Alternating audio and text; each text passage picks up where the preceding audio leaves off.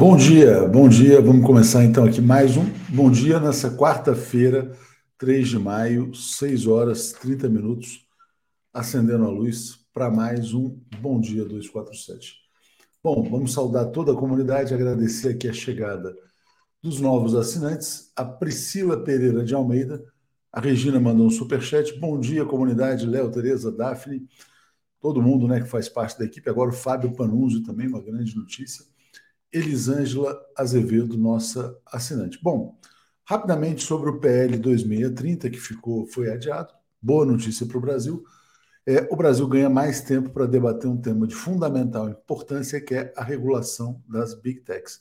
Mas, de preferência, sem os jabutis que fortalecem a velha mídia, principalmente a Rede Globo. Né? Não faz sentido que o Brasil caminhe para trás, né? Fortalecendo uma mídia golpista, sem compromisso com a democracia, sem compromisso com a verdade, enfraquecendo a mídia digital. Né? Jairo Costa, como relator da PL das fakes, pode propagar fakes sobre parte da imprensa alternativa. Fez com uma cara de pau descarada, né? E um dia depois de vir aqui, a gente já falou sobre isso, mais paciência, vida que segue. E sobre essa questão, ah, foi uma derrota do governo Lula. Não, não foi uma derrota do governo Lula, viu? Isso foi uma derrota do Arthur Lira, uma derrota do relator, do Orlando Silva, é, uma derrota da Rede Globo, obviamente, mas o presidente Lula não se envolveu nisso, não. Procurem aí, vocês não vão achar declarações do Lula entusiasmadas, ele ficou com uma distância cautelar desse tema. Inclusive, ontem falou: ah, Isso aí é assunto da Câmara, se quiser aprova, se não quiser, não aprova. Ele não mergulhou de cabeça, assim como muitas figuras importantes do Partido dos Trabalhadores também não mergulharam de cabeça porque sentiram o cheiro de queimado aí nessa discussão. Bom dia, Márcia Valéria, mandando aqui os corações. Obrigado, obrigado a todos. Bom, então é isso, gente. Vamos. Vou concordar aqui com o que diz o Fidel Castro. Foi uma vitória do povo prorrogar a PL, né? Era a posição que a gente tinha uh, no editorial desde o fim de semana. O Brasil precisa de mais tempo para debater essa questão e sem fake news, sem demagogia, né, como vinha sendo feito. Por exemplo, olha, não estou conseguindo postar no Twitter, aí as pessoas descobrem que o Twitter estava mal. Olha, o Discord, o Discord não seria afetado por essa regulação, sem manipulação. Vamos em frente, vamos trazer aqui o Zé Reinaldo e vamos avançar no nosso bom dia. Bom dia, Zé, tudo bem com você? Bom dia, Léo. Bom dia, comunidade da TV 247. Tudo bem? Tudo em paz, é. Hoje, então, 3 de maio, 6 horas 32 minutos. A gente está começando cedo, né? E aqui a luz já não é. Aqui é um pouco escuro de manhã, né? Então isso me atrapalha aqui na iluminação. Tudo bem com você? Tudo bom, na luta de sempre. Vamos em frente. O que, que você destaca aí de efemérides no dia de hoje? Pois é, hoje é o dia do parlamento, assim considerado, porque numa data como esta, 3 de maio, em 1823, portanto, 200 anos, era instalada a Assembleia Nacional Constituinte, em pleno império do Dom Pedro I, e pouco tempo depois, meses depois, né, da proclamação da independência do Brasil, foi instalada a Assembleia Nacional Constituinte, que infelizmente foi fechada pelo imperador Dom Pedro, porque é, na tentativa de redigir uma carta magna para o Brasil naquela época, é, os constituintes estavam eh, propondo reduzir os poderes do imperador. Então, ele, meses depois, é pelo mês de novembro do mesmo ano de 1823, fechou a Assembleia Nacional Constituinte e depois nomeou um Conselho de Estado para é, elaborar uma carta que acabou sendo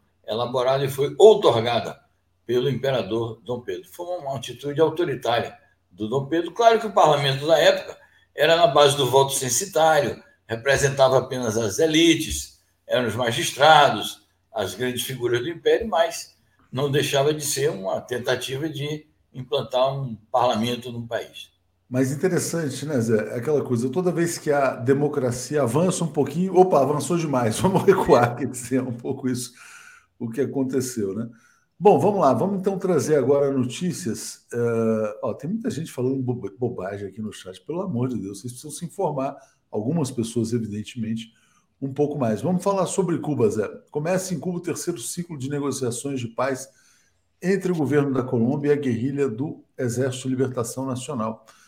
Eu estava escutando numa live que o governo Petro está enfrentando dificuldades parlamentares também, está tendo que demitir ministros, enfim, não está fácil a situação dele, mas passo para você falar sobre esse congresso, então, por favor. Muito bem. Bom, já que você falou sobre isso, ele, ele tomou a decisão de dissolver o gabinete, nomear um novo ministério para tentar ver se consegue avançar no que ele chama de reformas estruturais ali. É um tema que a gente deve debater mais nos próximos dias. Agora, sobre este encontro que está tendo em Cuba, é o terceiro ciclo de negociações de paz entre o governo da Colômbia e a guerrilha do Exército de Libertação Nacional, que é a última guerrilha é, realmente existente na Colômbia e que está fazendo um esforço de acordo com o governo. Mais uma vez, Cuba aparece como um país facilitador é, dos acordos de paz. Todo mundo sabe que foi o esforço de Cuba, o empenho de Cuba, que sediou durante três anos as conversações de paz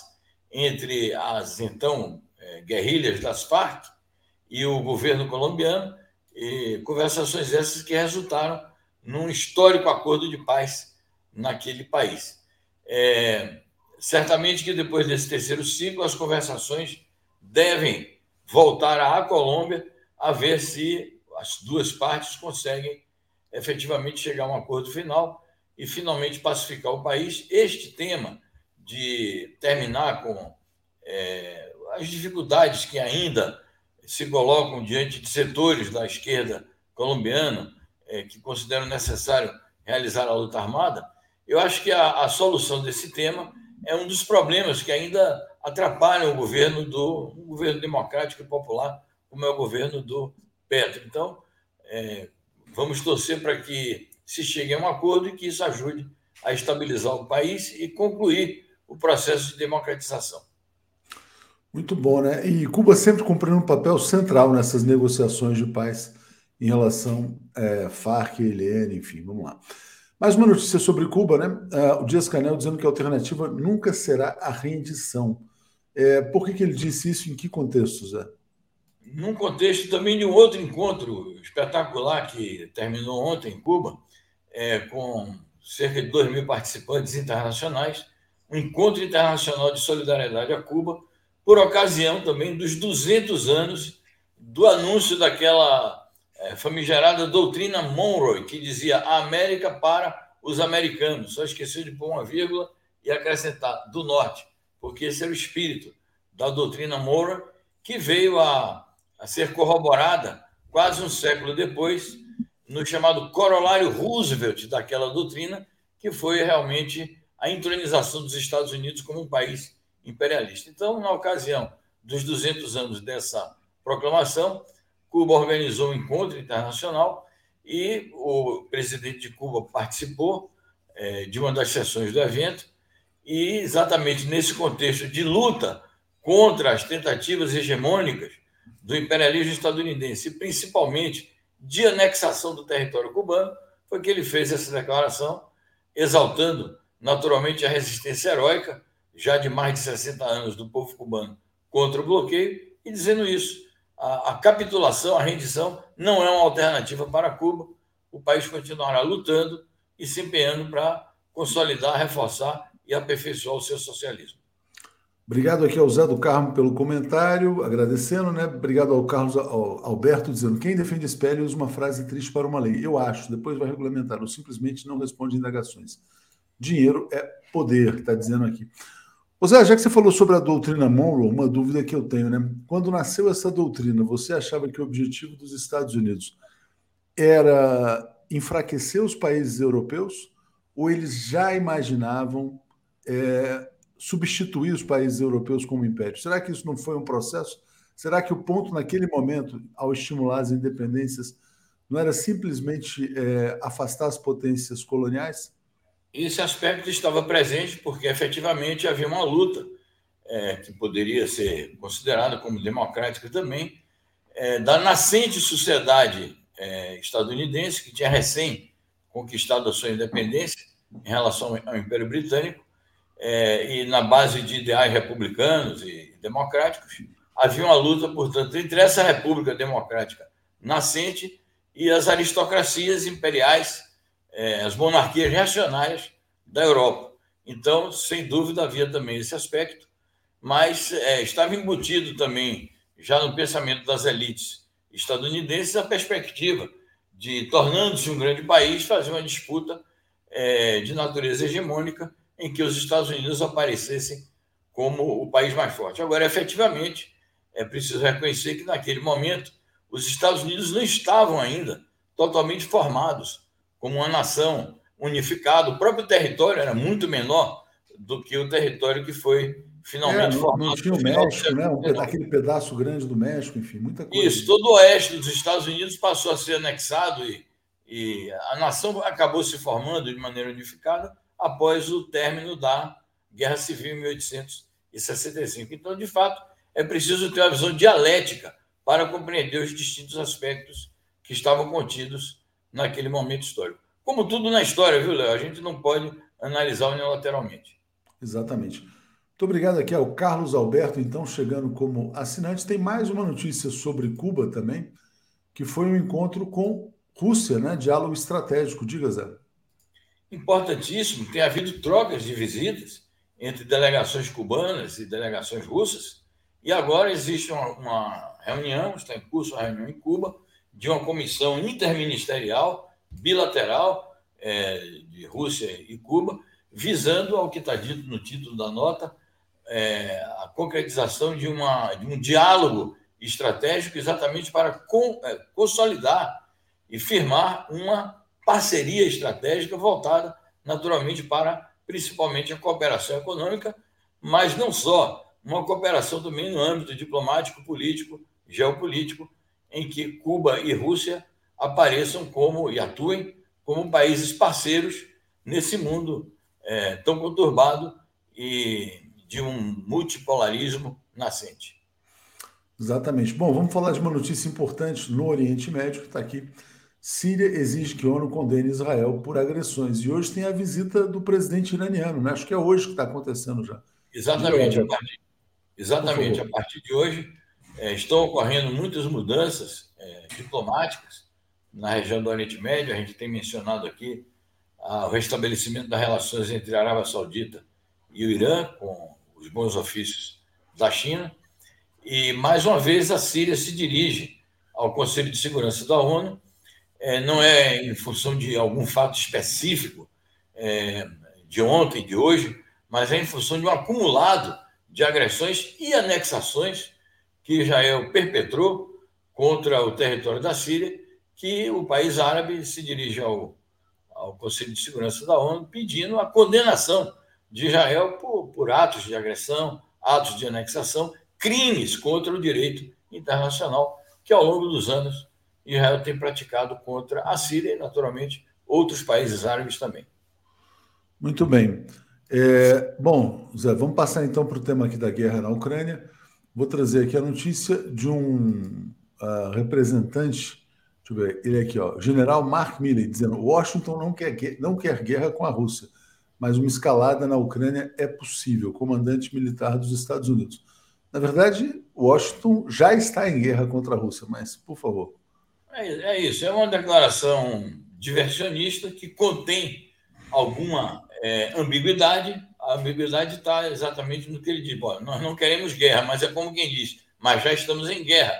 E a guerra vai, vai acontecer, porque quando ele diz que haverá uma escalada, ele precisa complementar para dizer o seguinte: essa escalada depende de se os Estados Unidos vão continuar ou não fornecendo armas à Ucrânia, se a OTAN vai continuar ou não treinando, e a OTAN é dirigida, comandada militarmente pelos Estados Unidos, vai continuar ou não treinando os oficiais e soldados da Ucrânia. Então, quando ele diz que vai haver escalada, ele está dizendo que vai continuar a guerra dos Estados Unidos contra a Ucrânia. Ele apenas está dizendo que os Estados Unidos, eh, pelo menos no momento, não vão mandar tropas diretamente para guerrear com a Rússia, porque ele sabe as consequências que decorreriam de uma afirmação como esta. Mas, na prática, a guerra é uma guerra dos Estados Unidos barra OTAN contra a Rússia, e eh, uma declaração como essa é, contraria os esforços de paz de diferentes países, incluindo o Brasil, a China e a própria Rússia, que tem se mostrado aberta a conversações. Bom, e estão colocando pressão no Brasil também. Vamos falar agora sobre a visita da embaixadora dos Estados Unidos na ONU. Veio ao Brasil, teve em Brasília, encontrou com a Janja, com o Celso Amorim e tal. É, e disse o seguinte: as criticou as declarações do presidente Lula sobre a guerra, mas elogiou a visita do Celso Amorim a Kiev. Então o Brasil está sob pressão também, Zé. Continua sob pressão, então a parte, as gentilezas e a, o caráter, digamos, amistoso das relações interpessoais e da recepção que a primeira-dama fez a ela e a conversação que ela teve, principalmente com o chanceler é, Mauro Vieira, o chefe do Itamaraty, é, e, ela tem uma agenda de mais dois, três dias aqui, vai inclusive a Salvador, vai encontrar com diferentes autoridades é, nacionais e regionais.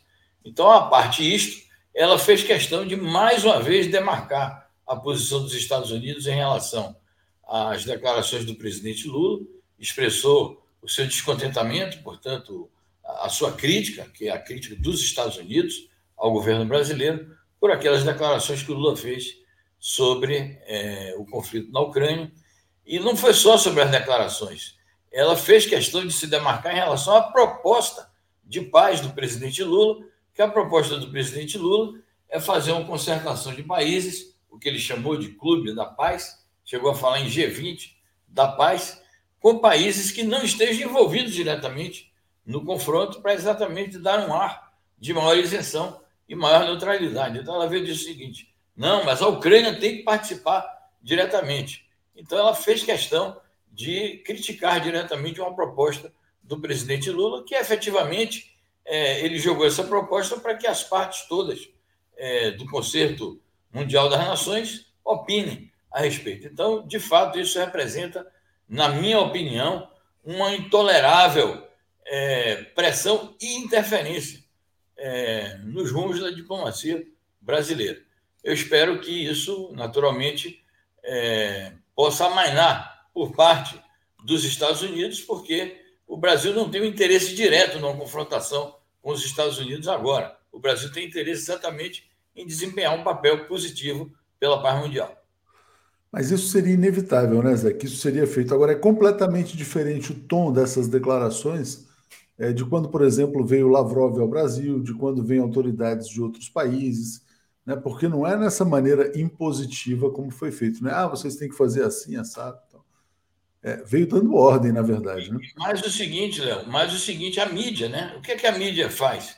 É, porque ela, quando veio aqui o Lavrov, ela sapecou em cima do Lula, sapecou em cima do Itamaraty contra as posições brasileiras. Agora eles ressaltam, é, a mídia ressalta a, a crítica dos Estados Unidos à posição brasileira como se fosse algo justo. Então, realmente, mais uma vez, isso não deixa de ser também uma fake news que a, a, a mídia brasileira faz em relação à crítica é, aos rumos da nossa diplomacia. Então, isso é, é intolerável também. Antipatriótica a mídia. É, pois é, aliás, tem essa discussão, né? Ontem estava cheio dessa discussão de não, veja bem, soberania nacional, nacional, segurança nacional. Importante ressaltar que a mídia brasileira ela nunca defendeu o interesse nacional, a mídia dominante, né? evidentemente. Ela é predominantemente entreguista. Mas é, vamos falar dessa notícia aqui. Olha, o presidente. Essa é a agenda do presidente Lula, né? É solucionar os problemas reais. Teve ontem com Alberto Fernandes, está buscando alternativas para, na verdade, inclusive ajudar a economia da Argentina e aí, na, na onda das fake news, ah, o Lula vai dar dinheiro para os quebrados da Argentina. Na verdade, o presidente Lula está buscando mecanismos para financiar a venda de produtos brasileiros para a Argentina. E para que, que isso aconteça, a Argentina tem que estar numa situação econômica melhor. Então, na minha opinião, ajudar a Argentina é ajudar o Brasil. Mas queria te ouvir. Sem dúvida, ajudar a Argentina é ajudar o Brasil o Brasil precisa reforçar as suas relações bilaterais com o país irmão, precisa reforçar o próprio Mercosul. E eu lamento, inclusive, o seguinte: as condições brasileiras não permitirem que o Brasil faça uma ajuda mais direta por conta exatamente das dificuldades econômicas que a gente ainda está enfrentando. Mas louvo o esforço do presidente Lula para encontrar soluções viáveis. E as soluções que ele está apresentando são na direção, primeiro, do BRICS. Nós temos também uma notícia publicada hoje aí no nosso site sobre a ação que o Lula está desempenhando junto ao presidente Dilma para ver se o Banco do BRICS é, faz um aporte importante de recursos para a Argentina, abre esse crédito, e também é, o Brasil facilitar acordos mais palatáveis, digamos, entre a Argentina e o Fundo Monetário Internacional. É, exatamente isso, Zé, porque eu ia falar sobre essa notícia, né? Na verdade, o primeiro grande trabalho, né, talvez para Dilma, presidenta do Banco dos BRICS, é encontrar mecanismos de financiamento para a Argentina. E a frase do Lula sobre a FMI está dizendo: ó, Fundo Monetário tem que tirar a faca do pescoço da Exato. Argentina. Só queria destacar mais um aspecto, já te devolvo aqui, Zé. O Ricardo Stuckert é um grande fotógrafo, né? Realmente, assim, as fotos dele são espetaculares, mas diga lá. É, então eu dizia, né? O Lula é, disse que vai tentar ver formas mais palatáveis do FMI é, fazer um acordo com a Argentina, embora eu tenha muitas ressalvas em relação a essas possibilidades. O FMI é draconiano, o FMI não está aí para ajudar os países devedores, os países dependentes, mas, naturalmente, é, na, na, forma própria do Lula falar, não deixa de ser também uma crítica. Quando ele diz que é preciso tirar a faca do pescoço, não deixa de ser uma crítica também aos prejuízos que o FMI já é, provocou para a economia argentina. Uma parte importante da situação que a Argentina está enfrentando de respeito exatamente aos acordos que o anterior governo fez com o Fundo Monetário Internacional. É difícil a situação da Argentina e acho que o Brasil deve continuar na linha de fazer maiores esforços para ajudar o país vizinho. Inclusive, as notícias que a gente publica hoje é, dão conta no, no final de que as conversas vão continuar nessa direção. O próprio ministro da Fazenda, o Fernando Haddad, vai agendar uma visita também à Argentina para que as conversas entre ambos os governos, ambos os ministérios da economia, prossigam a ver se a gente consegue uma solução melhor de para o Brasil ajudar a Argentina a sair desse sufoco. Com certeza. Muito obrigado aqui ao Olavo Lins pelo superchat, muito obrigado a Bel Brás pelo apoio né, eh, e a crítica ali, a falta de decoro midiático aí é, também. Deixa eu agradecer, Zé, rapidinho. Ah, não tem mais uma notícia aqui que a gente vai trazer, que essa é bem curiosa. É sobre o avanço da inteligência artificial. Né? Então, olha aqui, ó, greve dos roteiristas de Hollywood contra o avanço da inteligência artificial. Eles temem que a inteligência artificial tome os seus empregos, né? que esses aplicativos, ChatGPT, consigam escrever roteiros, ou boas partes né, dessas histórias, é, eliminando o trabalho intelectual. Diga, Zé. É um assunto muito complexo. Você imagina. É, há uma discussão já filosófica sobre isso. É, qual, qual é a possibilidade dessa chamada inteligência artificial substituir ou chegar ao nível de criatividade que o ser humano pode chegar ou até superá-la. Então, aqui se trata de roteiros de, de cinematográficos é, mas isso vai invadir toda a área, digamos, literária, poética, etc. Até que ponto é, a inteligência artificial poderá substituir a literatura, a dramaturgia, a poesia? Então, é um assunto bem complexo. É, a gente deve pensar, inclusive, Léo, aqui no jornalismo, né? até que ponto isso vai afetar o jornalismo. Então, é um tema realmente complexo que merece muita reflexão. Naturalmente que toda vez que acontece uma revolução tecnológica e científica, principalmente com estas dimensões que esta revolução tecnológica e científica atual está assumindo, isso tem consequências diretas no mundo do trabalho. Então, uma das preocupações dos roteiristas é exatamente o problema do desemprego. E certamente que isso vai ocorrer também, já está ocorrendo, em setores da economia, na indústria, no comércio, nos serviços é, toda a revolução tecnológica e científica resulta nisto.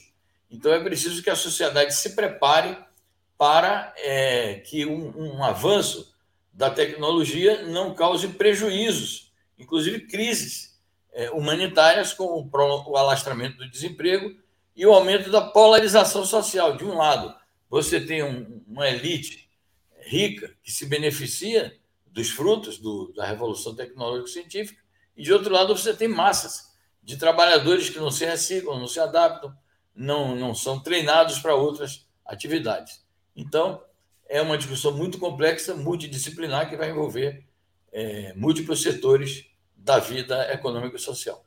E ontem a Casa Branca convocou uma reunião com as grandes empresas de tecnologia para discutir exatamente o futuro da inteligência artificial. Quais são os seus limites? Quais devem ser os seus limites, né? Paula Simone, falando sobre o PL, está dizendo: ó, o desespero por aprovação ontem, numa euforia estranha, disse muito sobre certos agentes que atuam no, entre aspas, lado esquerdo do processo. Aquilo, de fato, não foi normal, né? porque teve muita mentira envolvida. Zé, eu estava abrindo aqui o Wall Street Journal para ver só se tinha alguma notícia sobre a crise financeira nos Estados Unidos. Tem muito banco quebrando e tal. Mas tem uma notícia aqui bem interessante o caso daquele Jeffrey Epstein, que teve, tem inclusive série aí na Netflix, tal, essas coisas, que era um cara envolvido é, com uma espécie de prostituição de menores, né, para grandes celebridades. Aí agora apareceram, no... ele morreu, se suicidou, foi suicidado, ninguém sabe direito, né, quando estava preso. E agora aparecendo ligações deles, dele com várias celebridades, né? Woody Allen, uh, o Bill Gates já era mais ou menos conhecido, Larry Summers, então vai ter aí uma reesquentada nesse caso do Epstein. Né? Queria né, só compartilhar com você. Tá bem. Bom, é isso. É, são, são fatos assim dramáticos que ocorrem. São fatos que mostram também a decadência, é, a degenerescência moral, social, política é, dessas figuras. E vamos acompanhar. Eu queria voltar à questão da inteligência artificial para registrar, foi noticiado ontem aqui, a demissão do Google do, do chamado padrinho ou pai da inteligência artificial é mais um aspecto que ele saiu atirando. Ele disse: Eu sou um dos, dos papas disso daí e estou insatisfeito, tenho tais posições críticas, então mostrando apenas que esse assunto é muito complexo. Não, e ele falou, inclusive, o seguinte: dizer, parecia aquela coisa de cientista de bomba atômica, né? Não, é. o meu consolo é que eu não fui o único, outros fariam, mas a gente não sabe onde isso vai parar porque o desenvolvimento realmente é muito rápido eu acho que a gente vai ver coisas surpreendentes aí muito em breve. É, a Luciana Zero, com toda a razão, eu inclusive falei, né, ajudar a Argentina a ajudar o Brasil. Eu achava que isso estava na minha mente, não, isso veio lá do Marcelo Zero. Então tá aqui, ó. Ajudar a Argentina significa ajudar o Brasil, tem toda a razão o Marcelo. E o Jairo Costa fala assim, ó. A Lava Jato parecia séria, mas seu objetivo era deter a democracia. O PL 2630 parece sério, mas seu objetivo é, é brindar a Globo e seu costumeiro golpismo, né? Então agora é hora de fazer uma discussão séria, sem favorecimentos aí a grupos de comunicação. Zé, um grande abraço, muito obrigado. Obrigado, eu. Hoje nós temos um programa às 10 da manhã com o Legiane. Vamos discutir o chamado cerco militar dos Estados Unidos, a Rússia e a China. A gente tem conversado sobre isso diariamente aqui essa questão do Indo-Pacífico, da Ásia, é, da expansão da OTAN. Então, nós vamos pôr em dia esse debate. Muito bom. E a gente fez uma experiência ontem, Zé, só para a gente avaliar também. É, o Mário Vitor e Helena, né, que é terça e quinta, 10 horas, eles emendaram no mesmo link do Bom Dia. E acabou sendo interessante, porque teve uma audiência que já migrou do Bom Dia para o programa. Eventualmente a gente passa a fazer isso na semana que vem também, com todos esses programas das 10 horas, mas aí a gente conversa com mais calma. Perfeito. E queria aproveitar, Léo, que você falou nisso para dar as boas-vindas ao Panúzio e mandar um abração aqui para o Rodrigo, que desempenhou um papel importantíssimo é, como apresentador do Boa Noite e, claro, vai continuar desempenhando como comentarista de, de grande categoria que ele é. Exatamente. Valeu, Zé. Obrigado. Abração. Obrigado, eu. Um abraço. Tchau, tchau. Valeu. Bom, trazendo aqui Paulo Moreira Leite, bom dia. Bom dia a todos. Bom dia a todos e todas da TV 247. E o Florestan, bom dia, Florestan, tudo bem? Bom dia, Léo. Bom dia, Paulo. Bom dia a toda a comunidade. Vamos lá. É, olha só, deixa eu só mandar um recadinho aqui, a gente já, já manda a brasa. Queria começar, né? A gente falou bastante, quase que o programa inteiro ontem, sobre o PL 2630 mas vou começar pelo, pelo Paulo, depois passo, Florestan. Paulo escreveu esse artigo aqui, que eu vou botar na tela dizendo: ó, o vexame do PL deve ser comemorado. É, por que, que você pensa assim, Paulo? Olha, uh, eu acho que o PL uh, 2630 virou uma tentativa de impor uma solução autoritária para um debate necessário. O debate necessário é realmente como é que nós vamos conviver com as redes sociais, como é que o Estado brasileiro vai ter uma relação uh, com projetos eh, diferentes, em certa medida contraditórios, inclusive de país, visões políticas e tudo isso. E como é que nós vamos fazer para, eh, para, agir, dessa, para agir dessa maneira eh, e conservando o espírito democrático, conservando a, a, a, a natureza da internet e, claro, no momento em que nós temos um governo Lula que representa uma experiência histórica muito importante e que, na verdade, é um passo muito sua posse e, e, esses quatro anos que nos aguardam aí são uma oportunidade muito grande para a retomada de um projeto interrompido pelo golpe, pelo, pelo, pelo, pelo fascismo que imperou no Brasil nos últimos seis anos. Assim, e o que nós tínhamos era o, o, o, esse projeto é um projeto autoritário que queria impor tempo, uh, jogar tudo assim no sentido de uh, favores que não tinham discussão nenhuma, não tinham uh, critério algum. Essa derrota permite que se faça uma discussão. Vamos, como é que nós vamos fazer isso? Como é que a gente vai manter aquele espírito, que é o espírito da internet, que é o espírito assim de uh, uma, uh, uma de redes sociais que tem uma, um projeto comum, que são assemelhadas, embora possam ter visões diferentes, pontos de vista diferentes, Bem, eu acho que nós estamos vivendo uma situação em que todo esse universo estava em questão para ser assim transformado numa, uh, num, num, campo uh, minado, um campo uh, dirigido pelas, pela, pela, pelas, pela, pelas, pelas, pelas grandes, pelas grandes empresas de tecnologia, Google e outros, e também por assim aqueles que estavam se conformando com um acordo no qual eles imaginavam que poderiam se beneficiar. Ao, ao, ao, ao deixar claro que o projeto ia ser aprovado e, portanto, forçando no, um novo debate, o Congresso assumiu uma responsabilidade importante e vai permitir que o país faça a discussão necessária. Qual, qual a internet que nós queremos? Quais são as relações com as redes sociais que nós pretendemos? Quais as liberdades e prerrogativas das nossas redes sociais, do 247 e outros? Isso é muito importante. Eu acho que isso aí é, um, é uma decisão que assim nos dá esperança para um futuro uh, saudável, um futuro a partir de ideias responsáveis, de propostas assim que realmente assim sejam façam bem para a nossa democracia. Obrigado, Paulo. Oh, já te passo, Florestan, só que essa informação, que se for verdadeira, é bem importante aqui. A Lila Dias está dizendo que o Mauro Cid foi preso. O Mauro Cid é aquele ajudante de ordens do Bolsonaro, faz tudo, né? Está envolvido no caso das joias, de cartão de vacina. A gente vai apurar o contexto disso e trazer aqui no Bom Dia ainda. E só destacar, uh, obrigado aqui ao Ricardo, tem canal dizendo fake que o Rodrigo deixou o 247. É só assistir. O Rodrigo está fazendo doutorado. Ele continua no 247 como colunista, apresentador do Bom Dia, comentarista. E a Regina aqui, uh, valeu por trazer o Aquis. Florestan, como é que você vê essa questão do adiamento? Agora é mais tempo para debater essa questão? Qual a sua leitura? Olha, Léo, eu acho que tudo que é feito no afogadilho, né, na pressa, uh, leva a consequências graves, principalmente quando se, se fala num, num projeto de lei para uh, organizar né, e fiscalizar a ação das big techs uh, no Brasil. Veja bem, ocorreram vários atentados contra as escolas o país ficou chocado com aquilo. O país está chocado com o que ocorreu no dia 8 de janeiro, né, com a destruição dos prédios dos três poderes em Brasília, com a violência uh, que está uh, em todos os cantos do país por conta uh, do discurso de ódio, da distribuição de armas, né, do acesso às armas.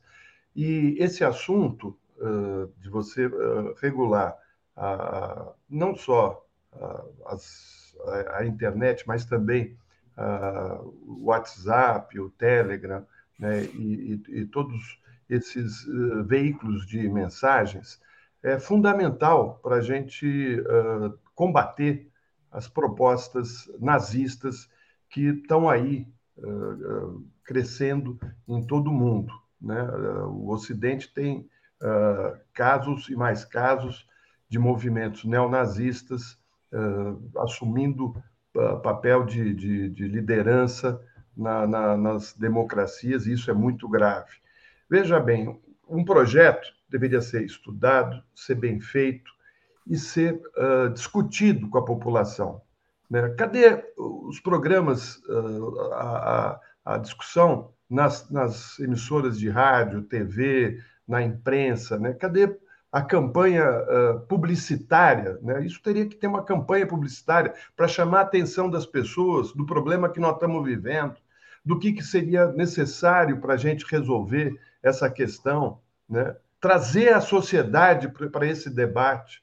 Não, foi tudo feito assim às pressas e uh, o, o, projeto que nasceu na mão de um senador terminou na mão do relator, né, do, do Orlando, e foi sendo enxertado uh, pontos de interesse não da nação, mas de interesses políticos e econômicos inclusive do próprio parlamento, quando você diz que a imunidade vale nas redes sociais, né? vale uh, na, na, na, internet para os deputados e senadores. Isso é um absurdo, isso é um absurdo. Você dá para eles o direito de fazer fake news. Eles podem.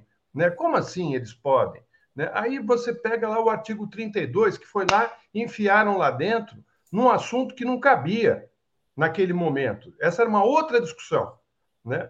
Então, assim, nós aqui do 247 não nos colocamos contra uh, o PL 2630. Nós apenas estávamos dizendo que tinha um jabuti no meio do projeto. E tem um, ali uh, um jabuti. E tem que ser discutido, porque senão, uh, numa tacada só, eles conseguiriam varrer toda a, a mídia progressista da internet. Ou seja, nós ficaríamos falando para as paredes e eles continuariam com o discurso único. Isso é gravíssimo, é gravíssimo. Só, desculpa, Florestan, só, só esclarecer aqui, porque tem a ver com o que você está falando.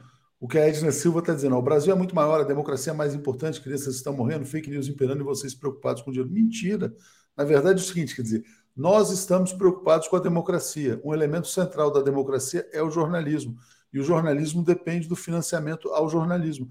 O que esse projeto, o que contaminou esse projeto foi exatamente alterar os modelos de financiamento do jornalismo. Ao invés de um modelo de financiamento mais democrático, ele traria um modelo de financiamento do jornalismo mais autoritário. Né? Então, nós estamos discutindo a democracia. E a gente estaria contemplado, tá? A questão não é o 247, não. É a questão da democracia de uma maneira mais ampla. Mas diga, Florestan, por favor. Então, faltou uh, nessa discussão uh, um pouco de, de, de equilíbrio. Né? Eu acho que é fundamental, fundamental que essa regulação ocorra durante o governo Lula, porque senão será tarde demais. Tem que ocorrer, mas de maneira séria, de maneira uh, uh, que traga a sociedade para dentro desse debate, porque a sociedade não quer essa violência. Você tem que fazer campanhas, campanhas de rádio, televisão, uh, na internet. Você tem que explicar para as pessoas o que está acontecendo, o que, que, tem que ser controlado. Né? Agora, não, ficamos ali num, num, projeto onde as pessoas discutiam seus próprios interesses. Né? Ali é, é o Google, a Globo, estava todo mundo ali discutindo interesses. Ninguém estava ali discutindo a questão do discurso de ódio, da manipulação da informação, que é feita diariamente dentro do WhatsApp, dentro do Telegram, dentro da, da, da do Twitter. É, é, disso que se trata. Como é que você vai controlar isso? Porque Deixa eu só fazer um break aqui, Florestan, porque realmente o pessoal está aflito aqui, que a notícia é muito importante. E eu já pedi para subir na manchete do 247, a gente já vai voltar, mas só para atualizar, está aqui: Polícia Federal prendeu Mauro Cid, ex-ajudante de Bolsonaro, fez buscas na casa do ex-presidente. Aparentemente, esse Mauro Cid, que também está envolvido no rolo das joias, foi o cara que falsificou o cartão de vacina do Bolsonaro. E aí tem a ver, inclusive, com a questão de fake news, né? Porque o Bolsonaro mentiu para o Brasil, dizendo que não tinha se vacinado e aparentemente se vacinou. Toda a família Bolsonaro dizia para não se vacinar e se vacinavam, né? Quer dizer, era mais ou menos assim que eles agiam. Pois então, é. uh, vou passar para vocês falarem rapidamente sobre esse redes, tema. Utilizando as mentiras nas redes, que era isso que eles faziam. Agora, tem dois arquivos né, vivos do, do que foi o governo Bolsonaro uh, na Polícia Federal, presos né, e, e com informações importantíssimas para uh, as ações, principalmente do Supremo, uh, com relação ao 8 de janeiro, que ah. foi a tragédia e a tentativa de um golpe de Estado contra o país.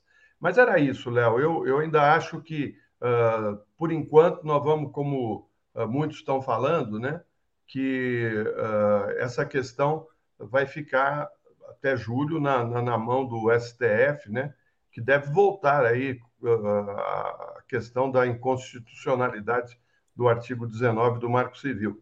Vamos ver, né? O Felipe Neto tem dito isso, inclusive.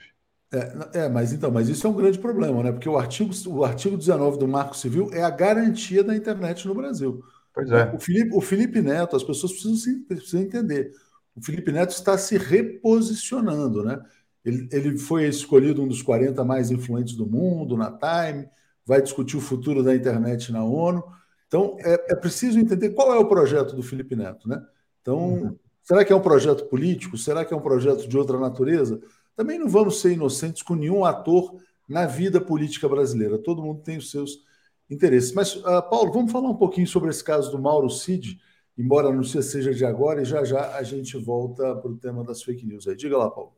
Olha, é importantíssimo porque se trata assim de um personagem que está assim no, na cozinha do Bolsonaro, com um papel muito importante, um dos mestres cucas do bolsonarismo, embora sempre muito mais discreto do que aqueles mais visíveis, que conhece, que, que está, estava no meio de todas as, as decisões secretas e decisões que jamais chegaram à população e que agora, sendo preso, certamente será chamado a prestar depoimento, certamente vai responder a várias perguntas e certamente marca uma evolução naquele ponto essencial do que estamos enfrentando no Brasil de hoje.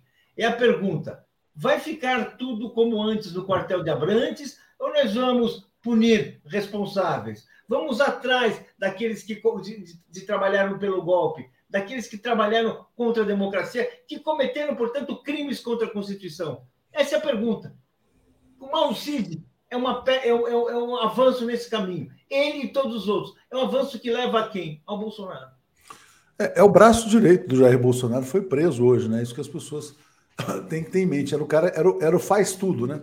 Pagava contas da Michelle, enfim, tudo Sim. isso. Vamos lá, tem vários comentários aqui.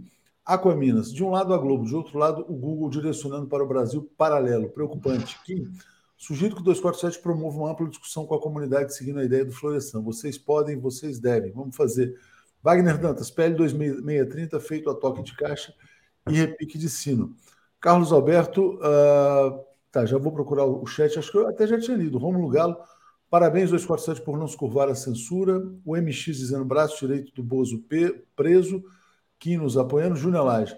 Ah, sobre a. a já está bloqueada aqui. Raimundo, nos anos 80, numa metalúrgica, discutimos a automação da indústria com a eliminação do emprego. É o que está acontecendo agora em Hollywood. Né? Wilton Santos, o governo deveria convocar conferências nacionais para discutir a regulamentação das redes sociais e da mídia. Oriovaldo, com as fake news liberadas, a extrema-direita vai engolir a esquerda, pois a mentira é muito mais poderosa do que a verdade. O Ricardo falou sobre essa fake né, em relação ao Rodrigo. O Antônio Carlos dizendo. É, bom dia, grata surpresa, presente antecipado a chegada do Panunzio. Já já vamos falar também sobre mudanças é, na grade. E qual que é o do Carlos? Ah, sim. Ah, já tinha lido, viu, Carlos? Ó, bom dia. Quem defende esse PL usa uma frase triste para uma lei. Eu acho, depois vai regulamentar. Depois a gente volta a esse assunto. Bom, deixa eu voltar então ao tema do Mauro Cid. Eu vou botar aqui a matéria agora do Brasil 247. Léo, antes de você é. colocar essa matéria, eu só queria dizer o seguinte: a, a, a, mídia corporativa, boa parte dela, está dizendo que o, ontem foi uma derrota do presidente Lula. Não foi uma Isso. derrota do presidente Lula. Não foi. Foi uma derrota da Rede Globo e uma derrota do Arthur Lira.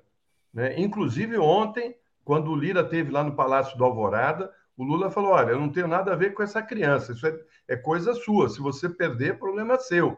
Né? Diga aí, Paulo. Não, é importante o seguinte: no momentos, nos momentos que antecederam a votação, era possível ver que o Lula estava simplesmente dizendo: Isso não é comigo. Ele chegava a sorrir quando, quando, tava, quando, quando se colocou o impasse, porque ele viu que havia uma tentativa que era contrária a uma vontade ampla de muitas pessoas do plenário e que ali havia uma tentativa de forçar a barra e usar a bancada do PT como massa de manobra. Foi isso que aconteceu. Então ele não se comprometeu e fez muito bem, porque é o seguinte, ele não ia entrar numa, numa uma jogada, uma jogada como essa, que na verdade ia consolidar, apenas consolidar o poder das high-techs. Não devia ter feito isso, fez muito bem. Não, da mídia tradicional, né? Ele, ele, tinha essa visão, exatamente. Ele tinha essa visão de que era um projeto da Globo.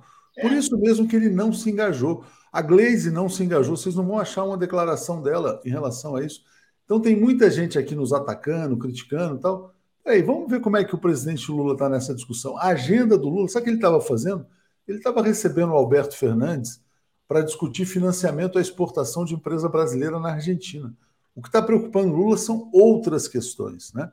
É como melhorar a economia brasileira. Renata Ferraz disse assim: ó, o portal do José trouxe uma maneira de olhar para o contexto PL muito boa e de fácil entendimento para o discernimento das motivações das partes. Vamos voltar aqui então para o caso do Mauro Cid, né? E aparentemente é isso aqui, viu? Olha, ele é o cara que falsificou o cartão de vacina do Jair Bolsonaro e também tem uma acusação aqui de corrupção de menores, né? Vamos ver até onde vai essa investigação. Daqui a pouco o Auler e o Alex vão chegar aqui com mais informações também. Mas parece que a casa vai cair aí para o Jair, viu, Florestan? É bom ele já ir se preparando, né? Porque o cerco está fechando contra ele, né? E certamente a, a Polícia Federal, que está investigando uh, essa questão das joias e também do 8 de, de janeiro, né? uh, tem informações que nós ainda não temos, mas certamente uh, isso aí vai brotar né, denúncias contra a família do Jair Bolsonaro, a maneira como ele usava também né, o cartão corporativo, né? E então eu acho que, que eles devem estar muito preocupados. Mas uh, vamos aguardar as investigações. O, o Auler tem seus contatos lá dentro da Polícia Federal e certamente vai conseguir alguma informação privilegiada e elas vão começar a vazar para a imprensa, né? E aí a gente vai ter noção do, do tamanho do buraco que o Bolsonaro cavou, né? Durante esses quatro anos de desgoverno. Agora, nós temos que ficar muito atento, Léo, porque eles continuam uh, mantendo uh, compacto aquela base de sustentação da extrema-direita em torno dos 25% a 30%. Né? É uma coisa incrível como a, maneira que eles uh, capturaram e mantêm essas pessoas unidas. Elas não uh, leem nada nos sites, elas não uh, acompanham informação fora do grupo bolsonarista, ou seja, eles estão num mundo paralelo ditado pela, pela inteligência, vamos dizer assim, da extrema-direita e do nazismo. E isso é que é preocupante, porque tudo que você fala diz que é mentira. Outro dia mesmo, conversando com um eletricista que veio na minha casa, ele me disse assim: não, mas veja bem, o que aconteceu em 8 de janeiro né, tinha a ver com o PT. Nós vimos, eu vi a imagem lá do general andando dentro do palácio. Ou seja, olha a, como a distorção, a mentira funciona na cabeça de uma pessoa negra. E eu falei para ele: olha, você, tem, você mais do que todos tem que ficar atento, porque esses caras são racistas. Né? Você tem que entender o que, que é o nazismo, né? o que, que é o discurso de ódio. Ele ficou me olhando assim, mas você vê como as cabeças estão uh, capturadas, Léo. Como é que nós vamos desfazer isso? É que é a questão. É, isso passa pelos grupos né, do WhatsApp que não estão desativados, que continuam operando. Né? A Renata Ferraz está dizendo assim: a canais de esquerda manchetando a derrota do governo. Errado, recomendo a análise que foi feita pelo grande jornalista Thales Faria no UOL. O UOL não pode ser chamado de um site de esquerda, dizendo: ó, derrota do Arthur Lira e o Lula não tem nada a ver com isso, né? disse o Thales. É, Marisa Werkmeister, não só as Big Techs, mas principalmente a Globo é mestre em fake news. Lembrar, Lava Jato, golpe contra Dilma, etc, etc. Flávia, prisões em buscas e essa tentativa de forçar delação não são ação nos moldes, ações nos moldes da Lava Jato, só que no nosso interesse temos pelo futuro. Esse é um bom ponto, vou passar para o Paulo Moreira Leite falar sobre isso. E a Renata também está dizendo que o portal do José trouxe uma maneira boa de olhar uh, todos, com todo o contexto dessa questão do PL. É, Paulo, quando você vê o seguinte, quer dizer, claramente há uma pressão para que o Anderson Torres se torne delator. Ele está preso lá há um bom tempo. É, todo mundo estava. Acabou de sair um livro do Emílio Debrecht dizendo que a Lava Jato forçava, torturava executivos a delatar. Agora a prisão do Mauro Cid. Será que, como perguntou aqui a, a Flávia, o, o governo não estaria usando métodos autoritários também contra o bolsonarismo? Diga lá. Olha, eu não estou vendo nenhum autoritarismo. Se for perguntar a minha opinião, eu acho até que eles foram muito pacientes porque assim, vamos dizer assim, já viu indícios há bastante tempo contra essas pessoas, e realmente, vamos dizer assim, eles não não há nem nada de autoritário, é, é tudo dentro, dentro da lei, dentro do que o direito autoriza. E nós estamos falando de pessoas que participaram ativamente de um, de um ato criminoso. Um ato que foi uma tentativa de impedir uma, a posse de um presidente, depois de reverter um governo eleito. Ou seja, só faltou declarar estado de guerra.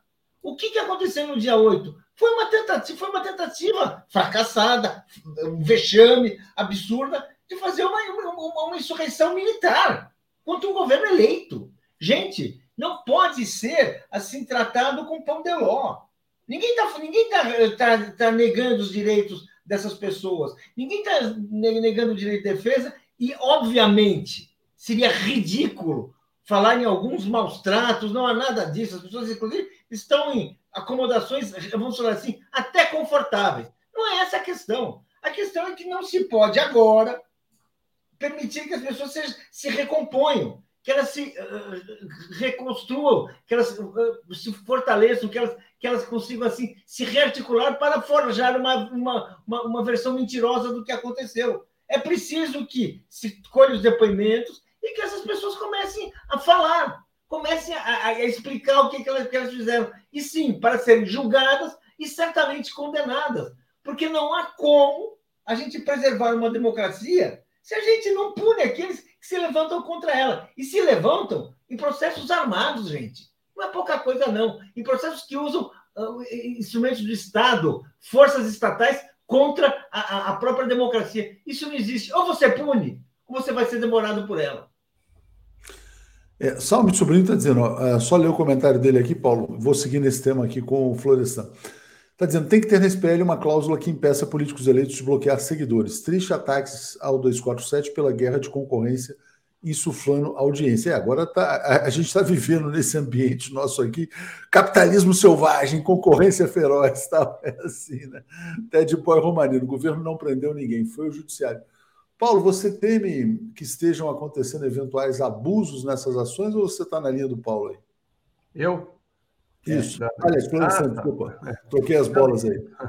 Não, eu, eu acho que o que o Paulo falou é corretíssimo. É exatamente isso. Quer dizer, você não pode agir com uh, terrorista da mesma maneira que você, você lida com os outros crimes. Nós estamos falando de terrorismo contra o Estado, contra o Estado democrático de direito. E aí, meu caro, a coisa tem que ser muito firme, porque senão você perde as rédeas e os caras implantam aí uma ditadura, né? Uh, com, com o que existe de pior ainda né? na, na, na, no, na sociedade brasileira. Então, eu acho que, que uh, é, extremamente importante que essa, essa investigação seja feita com muito rigor, muito rigor, e que apure exatamente as responsabilidades de cada um seja quem for, seja quem for, pelo bem da democracia e pelo futuro do nosso país. Muito bem, vou ler dois comentários aqui, Florestan. Vou te pedir para já falar também sobre as nossas mudanças aqui na equipe. Né? Mark está dizendo: Atush, guris, gurias, eles passarão nossos passarinhos. Carlos Alberto, nada a ver com Lava Jato. Anderson faz delação se quiser. Ninguém está ameaçando prender seus familiares e bloqueando meios de sobrevivência legítimos. Bom, a gente anunciou ontem no Boa Noite mas vamos ter uma programação nova, né? Então, diga lá, Florestan, por favor.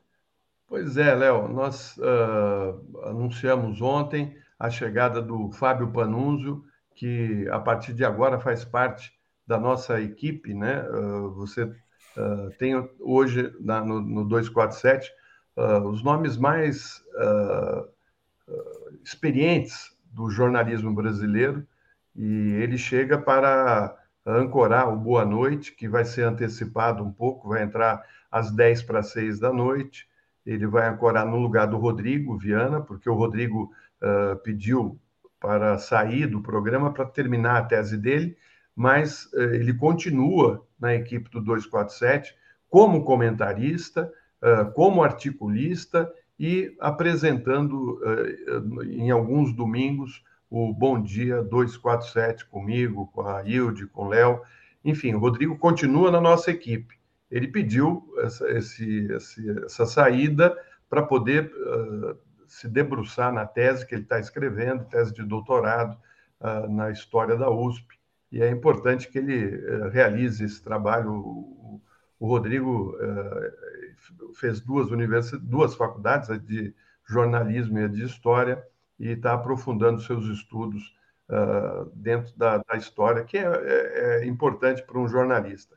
E nós, uh, a partir da semana que vem também, do dia 8 uh, de maio, né, quando o Fábio estreia no Boa Noite, nós estamos trazendo também um programa para o horário da tarde, né, o Brasil Agora, que é um, tele, um telejornal ao vivo com a cobertura dos principais acontecimentos do Brasil e do mundo com a ancoragem da Daiane Santos, né, que é nossa colega aqui já há um bom tempo na, na no 247.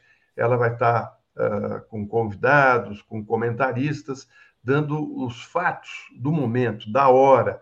Né? Então, durante toda a tarde, você vai ter informação privilegiada, com a cobertura, principalmente de Brasília, eh, com as CPIs que vão estar ocorrendo no Congresso Nacional. Você vai ter uh, também uma equipe uh, forte em Brasília. Né? Ontem mesmo eu achei o máximo ver a Helena Chagas uh, como luxo, né? é, uma repórter dentro da, da Câmara Federal, né, uh, comentando, trazendo a informação ao vivo dentro do Boa Noite. E isso vai ocorrer mais vezes com a nossa equipe, né, com Luiz Costa Pinto, com a Tereza Cruvinel, uh, agora com o Auler, que deve ir também para Brasília para reforçar a nossa equipe. O programa da tarde ele vai uh, ser vai terminar com a entrada do, do Léo ao quadrado. É, não acabou o Léo ao quadrado. É, é bom as pessoas saberem que o giro também não acabou. Né? Ele continua, né? o giro das 11, e, e então, assim, a nossa grade de jornalismo está se estendendo por todo dia. Até o Léo falou assim, cara, nós estamos indo das seis da manhã até a meia-noite, com, com, com, notícia, com informação, com projetos uh, de, de, de, de, programas uh, que é do interesse da, da, população. Enfim, o 247 avança na sua grade na televisão, avança no conteúdo do site Brasil 247. Então, bem-vindo, né? O Fábio ontem estava muito feliz está aqui com a gente. Ele é um, um colega de trabalho uh, que eu tive na Globo, na Manchete, uh, enfim, é um, ele, ele deixou a bancada uh, da, da, da, Bandeirantes, do, do telejornal da Bandeirantes, quando ele discordou com a linha editorial da televisão que estava apoiando o Bolsonaro. Ele disse: aí não dá. É, ele, ele acabou. Brigou, brigou, brigou, publicamente com aquele Fábio Weingarten, né, que era o, era o ministro do momento. É, e aí veio para a trincheira com a gente e, e, e, lutou durante quatro anos arduamente né, uh, contra o fascismo que tentava se implantar aqui no país. Então, ele é muito bem-vindo, é um repórter premiadíssimo, tem três prêmios ESSO, isso não é para qualquer um. Ele é um grande repórter, um grande âncora. Então, assim, o, nosso quadro está cheio de estrelas, né, Léo? Exatamente. Bom, e essa seleção brasileira, Paulo, começou a ser montada com você, Tereza, Alex. A gente está expandindo aí, pouco a pouco, né? Despacito, pouquinho a pouquinho. Diga, Paulo. Pois é, né? Olha, é muito bem, viu, Atush? É um projeto assim, vamos dizer assim. Eu já participei de vários projetos, né? Mas eu acho que não participei de nenhum que fosse assim tão marcadamente vitorioso. Uma iniciativa que na época ninguém nem sabia direito o que, que era internet. Ninguém sabia o que, que era, né? Uma coisa com esse nome esquisito, né? Parecia nome de sorveteria, né? Brasil 247. sorveteria, é, não, sorveteria. Era, né? queria dizer, as pessoas ficam perguntando. E, e, e, bem, e de repente está aí, olha, uma audiência fabulosa, uma credibilidade muito grande. Olha, é, vamos dizer assim, é realmente, vamos dizer assim, e assim, hoje em dia, em todos os lugares, assim, você vê pessoas que cumprimentam, que ficam felizes de te encontrar, que querem saber, pedir notícias, ou seja, é, é, é uma, é, é uma realidade política, cultural e do jornalismo que a gente não imaginava que ia construir e tão rapidamente e de uma maneira assim tão aceita pelo público que a gente quer atingir. A gente Exatamente. não agrada todo mundo. A gente agrada uma parte, e essa parte está feliz. Não, e quando é que você ia imaginar, Paulo, que, que essa empresa, o Brasil 247, que quando eu escutei também pela primeira vez, Brasil 247, eu falei, o que, que, que, é isso, Brasil que 247, isso? né? Isso ah, chama sigla, isso não, qual que é o nome mesmo? É, aí, enfim, nós estamos aqui dentro do Brasil 247, né, se firmou como um site de notícias importantes, uh, ocupando um espaço para falar com, com o pessoal progressista, né? E, e tem hoje uh, correspondentes na Argentina, nos Estados Unidos e na Europa. Isso não é pouca coisa, não. Né? Isso não é qualquer, qualquer um, não. Gente, vamos lá. É, obrigado a vocês. Eu vou chamar o Marcelo e o Alex. Vamos seguir na próxima meia hora aqui. Grande abraço. Tchau. Valeu. tchau, tchau. Bom, Marcelo e Alex vão chegar com notícia quente aqui, né? O negócio, o bicho está pegando. Bom dia, Alex. Tudo bem? Bom dia. Tudo bem. Bom, Bom dia, dia, Marcelo. Bom dia, Léo. Bom dia, Alex. Bom dia, comunidade. Polícia Federal está na rua, Polícia Federal está combatendo a falsidade da questão das vacinas. Ou seja, como o Al Capone, o Bolsonaro e o grupo dele está sendo pego pelas coisas que pareciam menores e não eram. É, vamos falar já já sobre isso, Alex. Você tem até um artigo novo aí dizendo que o Bolsonaro é o próximo. Deixa eu só atualizar os comentários aqui para não ficar muita coisa para trás. Rapidinho, vamos lá. É... Toque, toque, toque, quem bate, PF Bozo. Isso é muito bom, diz aqui a Fátima, né? Roseli mandando um bom dia lá de Bremen. Cansada do pensamento binário contaminou também a parte da esquerda. Ser contra o PL não é ser contra a Global Pro Big Techs, né? Carlos Alberto, não tem nada a ver com Lava Jato. Anderson faz delação se quiser. Ninguém está ameaçando prender seus familiares e bloqueando meios de sobrevivência legítimos. É, Mark também fala assim: ó, tenho 35 anos de vivência no direito penal e esse é o dia a dia de delegacias, presídios e varas. Sempre foi essa prática que só havia lume quando a Lava Jato resolveu usar contra pessoas importantes. Moisés, Mônica Bergo, PF na casa de Bolsonaro. Tânia, ontem senti falta da programação do dia da A Daphne está todos os dias aqui no Bom Dia né, com a gente. Cristina Diniz dizendo que time, parabéns ao 247, orgulho. Leila, parabéns a todos, Florestan, Paulo Alento, querido Joaquim, Daphne, Daiane e demais profissionais. Luta séria por um jornalismo porta-voz das massas. Márcia pergunta sobre os outros programas, Estação Saber continua, Tom de Resistência, todos, todos a gente vai dar uma, encontrar uma maneira de encaixar nos horários ou nos fins de semana, enfim, mas vai dar tudo certo. E a Annie Walsh dizendo, não sei o que seria de mim se não fosse 247. Agora vai dar para ligar às seis e meia, deixa ligado, tá na TV sem parar. É, Alex, vamos lá, vamos falar sobre o, o caso do dia, né, da manhã. Todo dia tem um caso novo acontecendo, a pauta está sempre virando. Explica para a gente esse caso aí do Mauro Cid, por favor. É, quando, quando eu vi essa, essa notícia aí, pensei que era o negócio das joias, né? Que ele foi lá, né? Foi lá pedir as joias, foi, né? Mas não foi, não é por causa das joias. Veja só, é uma coisa que ninguém estava falando. Certificados falsos de vacina. A Polícia Federal descobriu que um grupo está, estava né, no governo Bolsonaro emitindo certificados de vacina de Covid-19 falsos.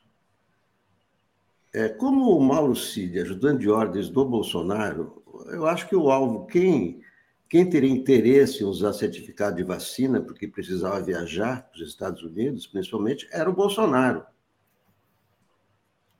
Então, O, o, o Mauro Cid deve ter ajudado nisso, claro, né?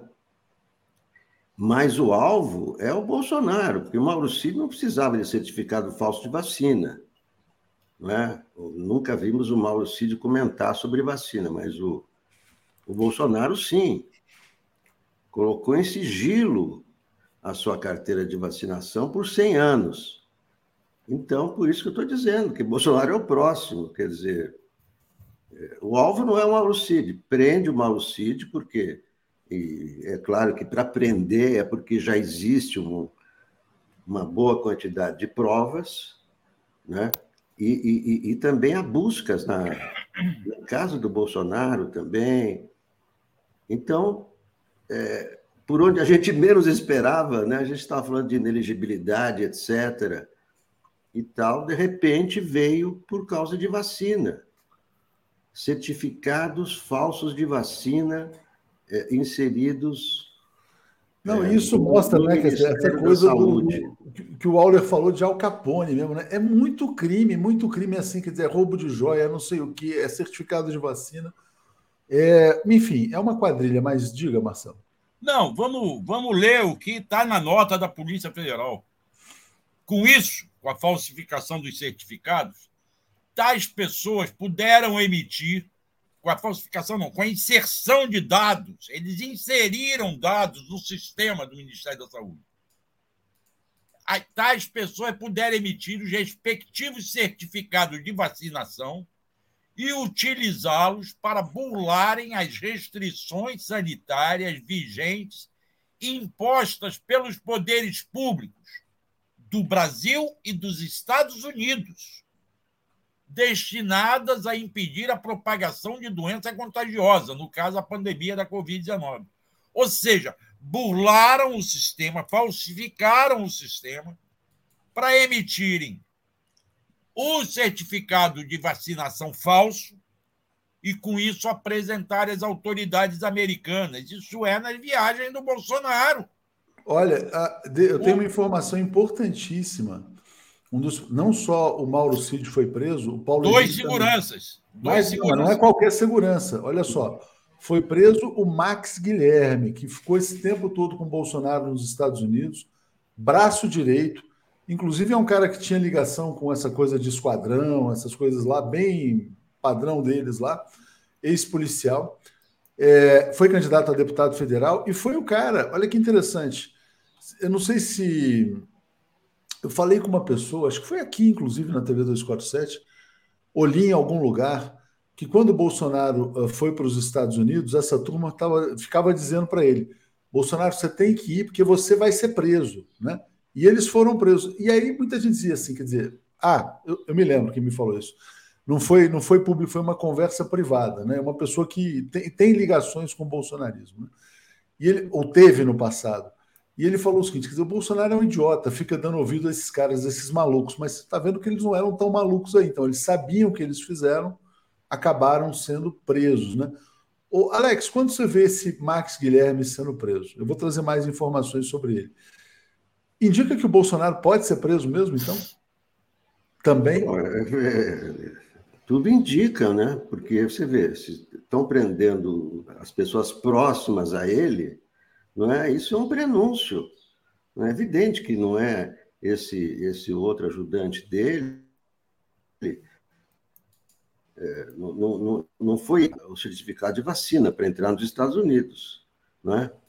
é ou então foi todo o grupo, sabe? Todos esses estão, estão, estão implicados, inclusive o Bolsonaro, mas né, as indicações no, as indicações, quer dizer, é, é tudo muito recente, né? É, tivemos a notícia agora, mas as primeiras, né, as primeiras conclusões de que o alvo é o, é o, é o Bolsonaro e é o, é, é o, é o principal é, indiciado, né? Mas porque prenderam antes o ajudante de ordens para coletar mais provas, eu imagino, né, Marcelo? Devem ter indícios fortes, prende as pessoas próximas para coletar mais informações, e aí, né, Bolsonaro é o próximo. É, eu queria lembrar isso aqui, ó. Vou, vou botar na tela um artigo do Paulo Moreira Leite, de 2021, em que ele falava: Bolsonaro levou para a presidência o Esquadrão da Morte. Ele repercutiu a informação de que o ex-sargento Max Guilherme, assessor especial e segurança do Bolsonaro, entrou na justiça contra o Estado do Rio de Janeiro, reivindicando uma promoção por bravura, por ter participado de assassinato em comunidade do Rio de Janeiro. Então, é esse cara aí que está preso também. Diga, Marcelo. Não, o que eu, o que eu acho, Alex, é que estão comendo mingau pelas bordas. Eu já disse aqui, e repito, e a comunidade vai ser contra mim mais uma vez, eu sou contra prender o Bolsonaro nesse momento. Tenha que cercá-lo com todos esses processos e ações, deixar fazer um julgamento, deixar ele ter direito à defesa, não trancafiá-lo num quarto, como fizeram com o Lula, de forma ilegal. Quando prenderem, tem que prender com base na lei quando não tiver mais recurso. Não quero fazer Bolsonaro um Marte. Quero fazer um criminoso pagando pelos crimes que cometeu, com todo o direito de defesa que eles não deram ao Lula e a vários outros. É, você tem que ver qual que é o fundamento, né, Marcelo, da prisão cautelar aí nesse caso. Pois é, eu não sei por que estão prendendo o Mauro hoje o Mauro teria que ser preso por vários outros motivos, pelas joias, por vários outros motivos. Eu preciso ver o que, que o Alexandre de Moraes, que foi o autor da autorização da busca e apreensão e das seis prisões, são seis prisões. Ah, foi o Alexandre? A gente não tinha dado essa importância. O Alexandre de Moraes quem fez isso, segundo o noticiário que eu estou lendo. O Alexandre de Moraes. Precisamos ver qual o embasamento que ele deu para essas prisões. Tá? Agora, porque nós, nós também não queremos que as pessoas paguem pelos crimes antes de serem julgados. Prisão preventiva, prisão temporária é para evitar interferência nas investigações ou para evitar uma possível fuga. De qualquer forma, há um outro dado muito interessante. O Mauro Cid é tenente-coronel do Exército. Hoje, o Lula almoça com a cúpula do Exército. Agora, olha que interessante, uh, uh, Marcelo, rapidinho, eu vou botar aqui uma matéria agora do G1 sobre o Max Guilherme, que eu acho que é importante não focar só no, no Mauro Cid. E aí você vê ele com aquela camisa né, uh, de filme de terror, o Bolsonaro, esse personagem diabólico e tal, ex-sargento do BOP, ligado ao esquadrão de morte, essas coisas todas. Aí você vai ver o seguinte: o que está se dizendo na matéria do G1 é que ele entrou nos Estados Unidos com um certificado falso. E parece que esses caras todos assim também, todos não se vacinavam? Era essa turma do Bolsonaro ou era só da boca para fora? Será que eles não realmente não acreditavam nesse negócio de vacina? Essa é uma dúvida, né? Desde que apareceu o tal certificado de vacina do Bolsonaro, estavam falando que poderia ser falsificado. Nós não sabemos. De qualquer forma, é contraditório da parte dele. Dizer que não ia se vacinar e usar um certificado falso. Nos Estados Unidos. Essa turma foi para os Estados Unidos com o Bolsonaro. Ou seja, os crimes vão se avolumando, os processos vão se acumulando. Eu, eu segunda-feira, estou chegando em Brasília vai ser ótimo, porque vai ter muito assunto. Eu fico até preocupado, Léo, porque a gente se perde no que, que vai focar lá em Brasília, porque é muita coisa acontecendo ao mesmo tempo. Muita coisa acontecendo ao mesmo tempo. Alex, rapidinho, só atualizar os comentários daqui, já devolvo para você. É, enfim, as coisas estão acontecendo nesse momento, mas aparentemente é isso. Todos falsificaram o certificado de vacina, né? Tarso Breno está dizendo, bom dia, 247. Uh, num dia é a imprensa que manda na justiça. Se há necessidade de prisão, tem que prender. Então, para o do Torres, tem que ser livre? Não, não é isso. É só ver os fundamentos da prisão preventiva. Ricardo Moreno está é, tá dizendo, ó, Panunzio pode ter mudado, surgiu um programa de cultura com pegada forte. Não, mudou muito. Panunzio é um cara muito legal, vai ser ótimo. No Boa Noite. Daniela de Santos, é, Bolsonaro só retornou ao Brasil quando teve a certeza da impunidade. Sua liberdade é uma mancha enorme no manto da justiça. Tânia está dizendo que a Daphne ontem não deu a programação do dia, então falo com ela depois. O Roberto pede um programa sobre esportes. Vamos ter quadros sobre esportes. Mas no esporte tem uma grande dificuldade, né? Quer dizer, que é você poder, por exemplo, reproduzir é, os gols, os lances, então isso dificulta, né? Vai ser uma coisa mais comentada. Leni Brito está dizendo: ó, agradeço a Deus pelo 247, a gente que agradece. Annie Walsh também, muito obrigado. É, e, bom, a Márcia já tinha é, respondido sobre programas que continuam. Fala, Marcelo, eu já passei. Não, é que ontem eu participei do Bom Dia com a Daphne, ela deu a programação. Ah, então foi. Eu ontem, eu ontem participei, eu com a Tereza, porque nós esperávamos o Renan Calheiro, que acabou adoentado e não vindo. E eu, eu vi, a Daphne deu toda a programação, como faz sempre. Inclusive anunciando que agora, num único link, você continua assistindo o Mário Vitor e a Helena. Ah. Alex, cê, vamos só fechar esse ponto, que está tá, tá havendo dúvida, né? Você vendo essas motivações, a notícia que está surgindo. É, você acha que isso justificaria, então, essa prisão cautelar, preventiva, temporária dessas pessoas ou não? Na decisão não, eu, eu não sei, eu não, eu não vi também. Isso aconteceu agora. Hum. Né? O que nós sabemos é que deve ter indícios fortes né, para prender essas pessoas. E as pessoas que estão em torno do Bolsonaro, evidente que o, a, a, coisa vai chegar no Bolsonaro. Mas, é, mais uma vez, o, o, o, timing da justiça é diferente do nosso. O nosso, nós já queremos soltar, prender, o Marcelo não quer prender, outro...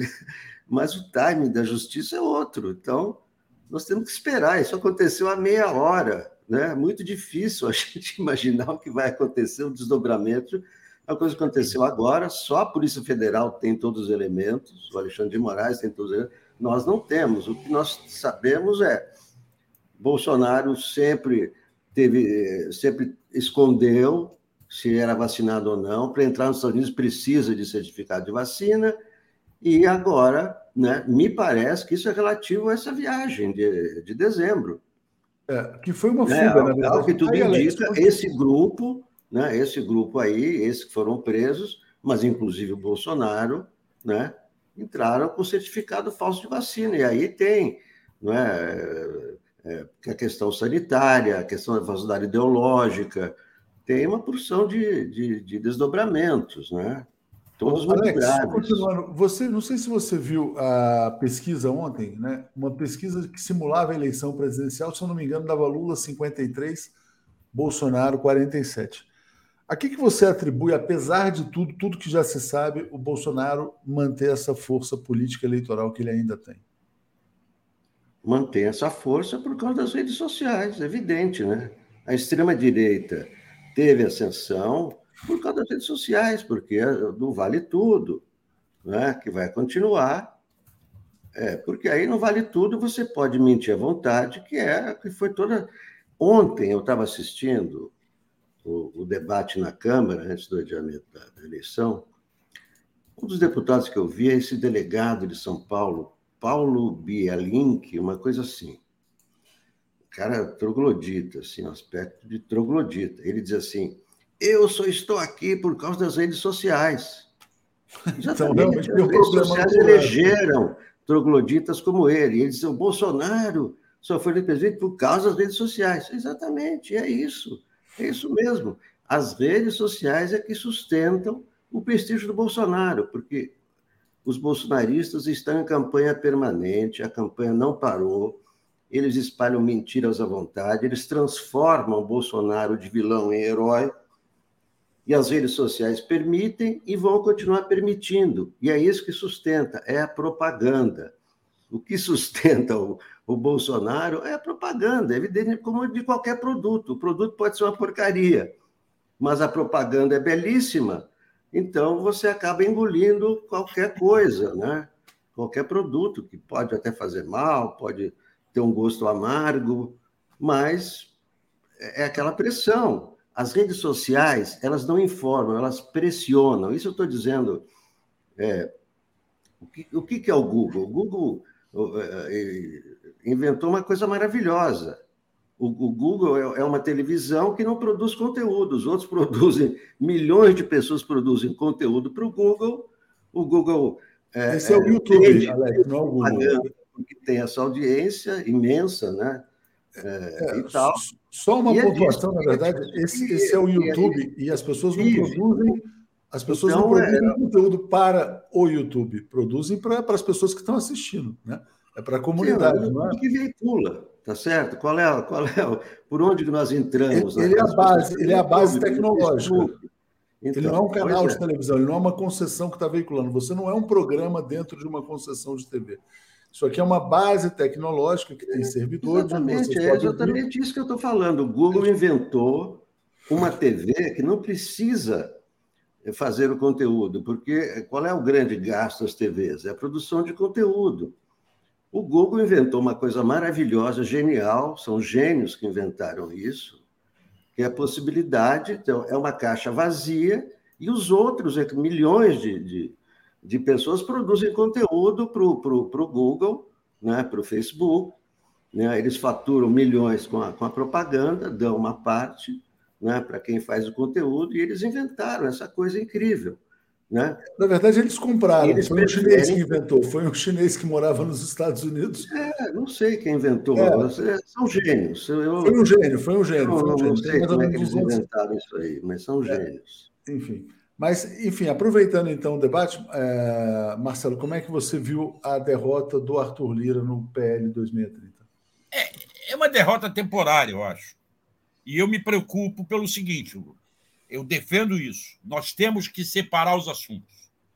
É importante passar a questão da fake news e retirar a questão da remuneração do conteúdo jornalístico para um outro debate. Não dá para misturar os dois debates e não dá para deixar a fake news sem punição porque esta questão dessa operação da Polícia Federal de hoje é consequência das fake news que falavam contra a vacina e contra a ciência durante a pandemia.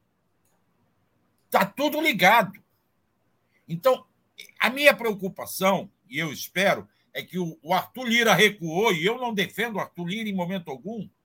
O Arthur Lira foi obrigado a recuar para melhorar a situação da base na questão da fake news. Agora, eu não sei se eles vão aproveitar e separar esses debates, que é o que eu acho que deveriam ser feito, deveria ser feito. Debate-se uma coisa e debate-se outra. São duas coisas diferentes, com públicos diferentes. Alex, eu só queria não, só, só, destacar quem fez essa edição da foto aqui, quem achou essa foto foi muito feliz no é. artigo do Alex dizendo Bolsonaro é o próximo, está né? lá o Mauro Cid ao fundo. Parece que eles estão entrando num túnel. Acho que é uma coisa de túnel de futebol. Desculpa, Marcelo, volta lá. Não, é isso. A minha preocupação é não deixarmos as fake news sem punição. Claro, Esta questão precisa ser enfrentada. Espero que eles enfrentem e separadamente dos outros debates que geram polêmica. Não, e é importante também que não haja censura sobre trabalhos jornalísticos né, é, é. que são classificados equivocadamente como desinformação. Exemplo, o documentário do Joaquim de Carvalho sobre o evento de Juiz de Fora, um trabalho primoroso que foi censurado. Então, tem muita coisa para se atacar e para se resolver nessa questão da regulação das big techs. Né? Bom, vamos trazer aqui os comentários. É, Eliudson, Léo, uma tal revista Oeste mente descaradamente em prol do Bozo e contra o governo. Tem muita, tem muitos veículos de comunicação que mentem descaradamente. Esse é o grande problema. A imprensa profissional é também profissional da mentira. Isabel Cristina, ver a Globo defender crianças é hipocrisia. Foram cúmplices de tortura de crianças na ditadura, jogaram milhares de famílias na rua apoiando a Lava Jato e a eleição do Bito. Pois é, a Globo derrubou a Dilma né, quando o Brasil tinha pleno emprego, colocou no poder né, Temer e Bolsonaro. O Brasil voltou ao mapa da fome. A Globo defende crianças? É óbvio que não. A Globo trouxe a fome de volta ao Brasil. Mago Supremo, falem sobre o nome do Bozo no Tribunal de Haia. Também, tá, o cerco está se fechando lá. A Regina fala que o Aquias foi esclarecedor, né? Estão dizendo o seguinte: discutir ampla democracia das mídias, mas a favor do PL contra fake news. Vamos participar então dessa discussão, né? É, e Maria Helena está dizendo assim: a prisão do Lula teve motivação totalmente diferente. O nominável é membro de quadrilha miliciana que tentou vários golpes contra a democracia no Brasil, concordo plenamente. É, Alex, ontem teve uma outra notícia importante, acho que vale. Fala, Marcelo. Deixa eu dar um detalhe aqui para a gente analisar. Eu estou pegando uma informação da Bela Megali, colunista do Globo. A Polícia Federal apreendeu os celulares do Bolsonaro e da Michele e o Bolsonaro Olha. se recusou a dar a senha do celular dele. Mas dá para quebrar. Não, isso é fácil quebrar. É fácil não é, né? Porque, por exemplo, eles não conseguiram entrar no Anderson Torres. Depende da criptografia do que usam, né? Eu acho que eles conseguem facilmente, tá? Ah. Mas a prisão, a apreensão desses celulares poderá revelar muito mais coisa além da questão da vacina. É, Até porque pode. essa questão da vacina não deve estar mais sendo comentada por eles. É, o Paulo Emílio está tá destacando essa notícia que também já vai subir na manchete. Queria só destacar uma notícia que é importante também, não sei se vocês viram. Lembra que saiu aquele cara do, do TRF4 porque tinha ligações com o Moro. Aí é. entrou um outro, que também tem ligações e também foi, é o segundo que se afasta, né? Então, Alex, é, essa relatoria lá da, afastou, da Lava Hã? Afastou o segundo, aquele que é irmão do delegado? Aquele, exatamente por o isso. Flores. É, exatamente porque o Flores atuou na Lava Jato. Então, assim, é, tá difícil assim para eles controlarem tudo no TRF4 também. Então passo para você, Alex, e para o Marcelo para a gente falar sobre esse assunto que também é importante. Diga lá, Alex. Não, eu só queria antes, foi ontem, porque isso não as pessoas pensar que eu estou fugindo de dar a minha opinião. Eu acho que ontem é, nós vimos claramente que o Google é mais poderoso que a Globo. Ontem foi uma vitória do Google. Quem mudou essa, essa, esse, esse resultado foi o Google. Por quê? Porque na quinta-feira, o próprio relator pediu urgência. Quem pede urgência é porque tem voto. De quinta-feira para terça-feira, o que aconteceu? Uma campanha do Google poderosa contra o projeto. E o que aconteceu? Republicanos caiu fora. Então, foi uma vitória do Google. O Google é mais poderoso que a Globo, porque a Globo, a Globo não fez campanha, mas todos os comentaristas da Globo News se posicionaram a favor da PL. Então, o Google ganhou do governo. É, daqui para frente, essa coisa de que a Globo, não sei o que, não sei o que, é o Google. O Google é muito mais poderoso. São 100 milhões de usuários no Brasil.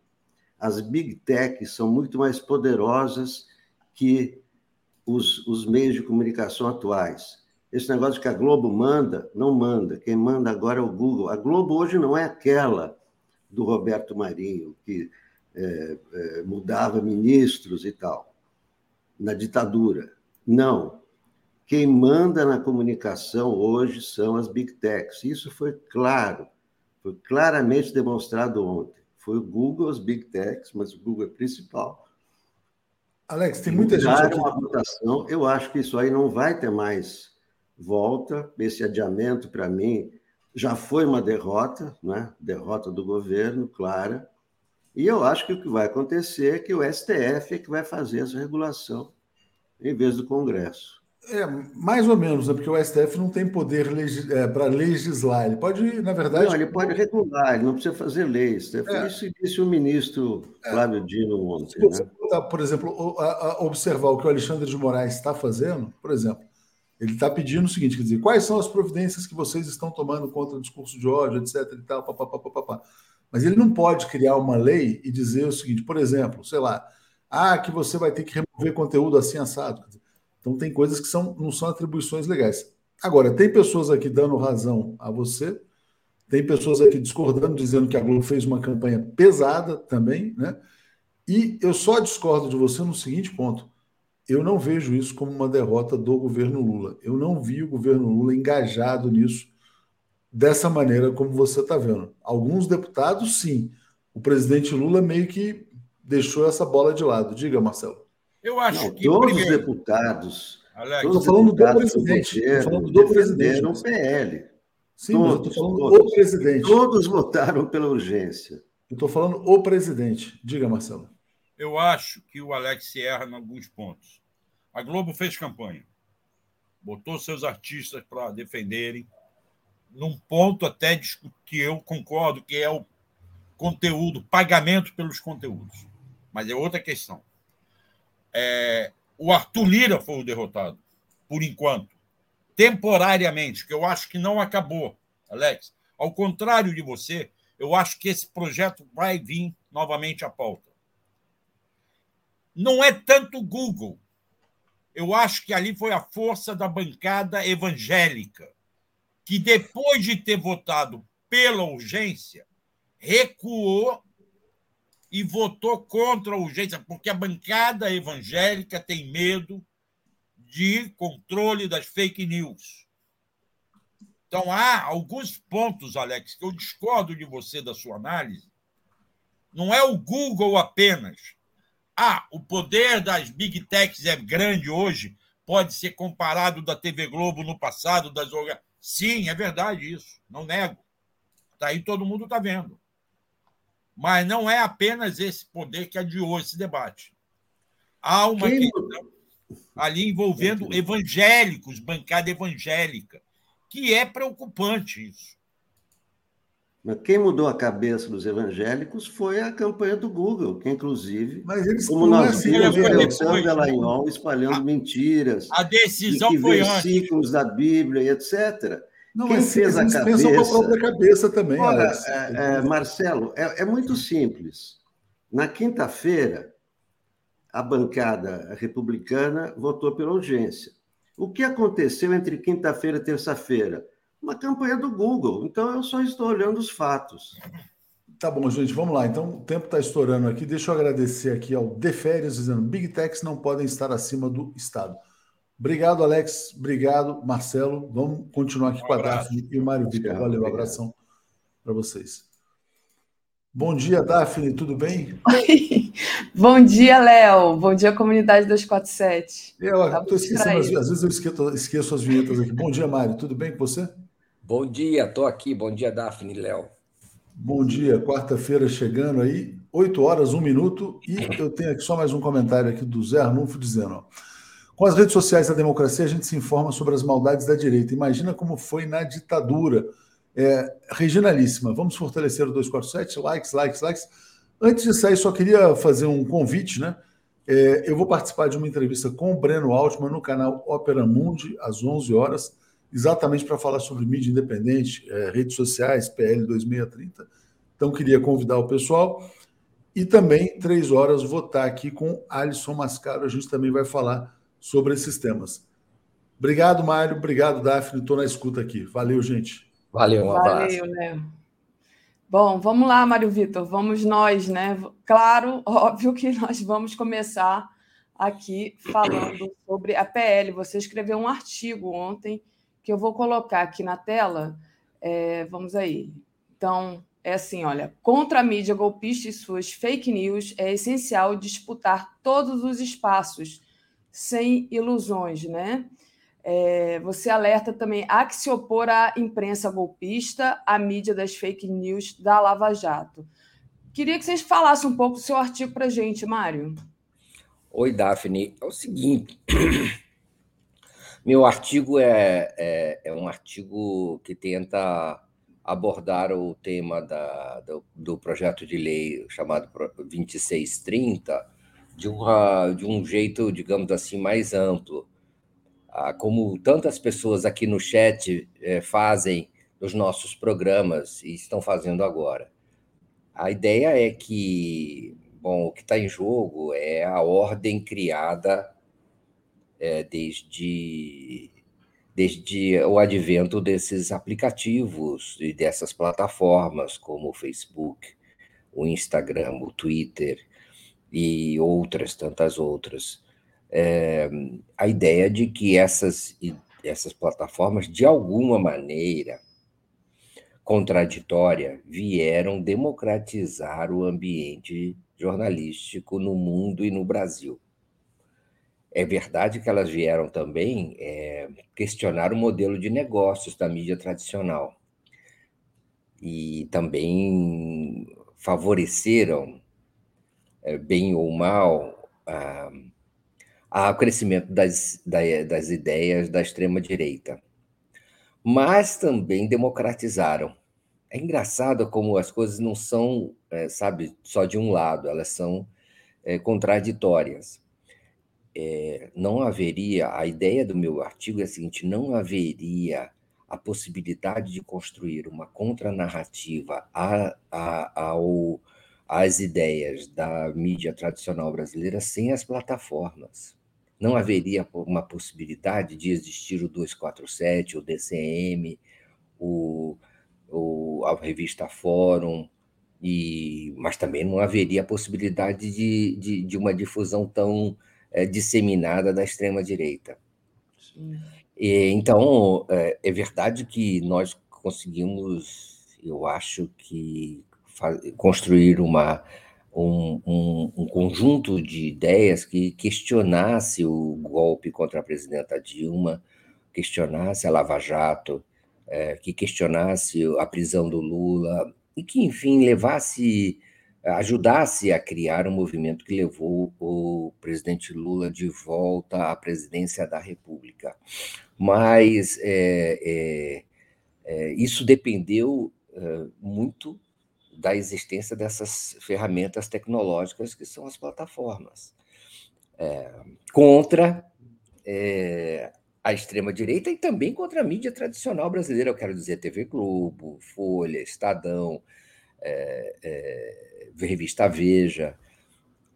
Fundamental a presença das plataformas, é, o uso das plataformas para essa disputa política. É, e, e, então é, é, importante que, essa, que essas ferramentas, esse uso das ferramentas, seja possível e seja mantido não apenas como alternativa ideológica, mas também como modelo de negócios. O que está acontecendo agora é uma reação da, da TV Globo contra contra da TV Globo, de outros veículos de comunicação brasileiros, contra a decadência da, do seu modelo de negócios. É uma tentativa de sobrevivência desesperada é, em meio a, um, a uma crise acelerada que vivem. Não é? é uma tentativa de ganhar um fôlego e prolongar a sua existência relevante. Do outro lado, é, é existem as, as, plataformas e existem quem se vale das plataformas de maneira competitiva. É, é isso. Do ponto de vista político, o que eu defendo é o seguinte: uh, não, não, não tenho nenhum fetiche, e acho que não devemos ter nenhum fetiche de glorificar o jornalismo brasileiro tradicional, conservador, golpista. Ao contrário, tudo que for é, possível fazer contra ele é melhor.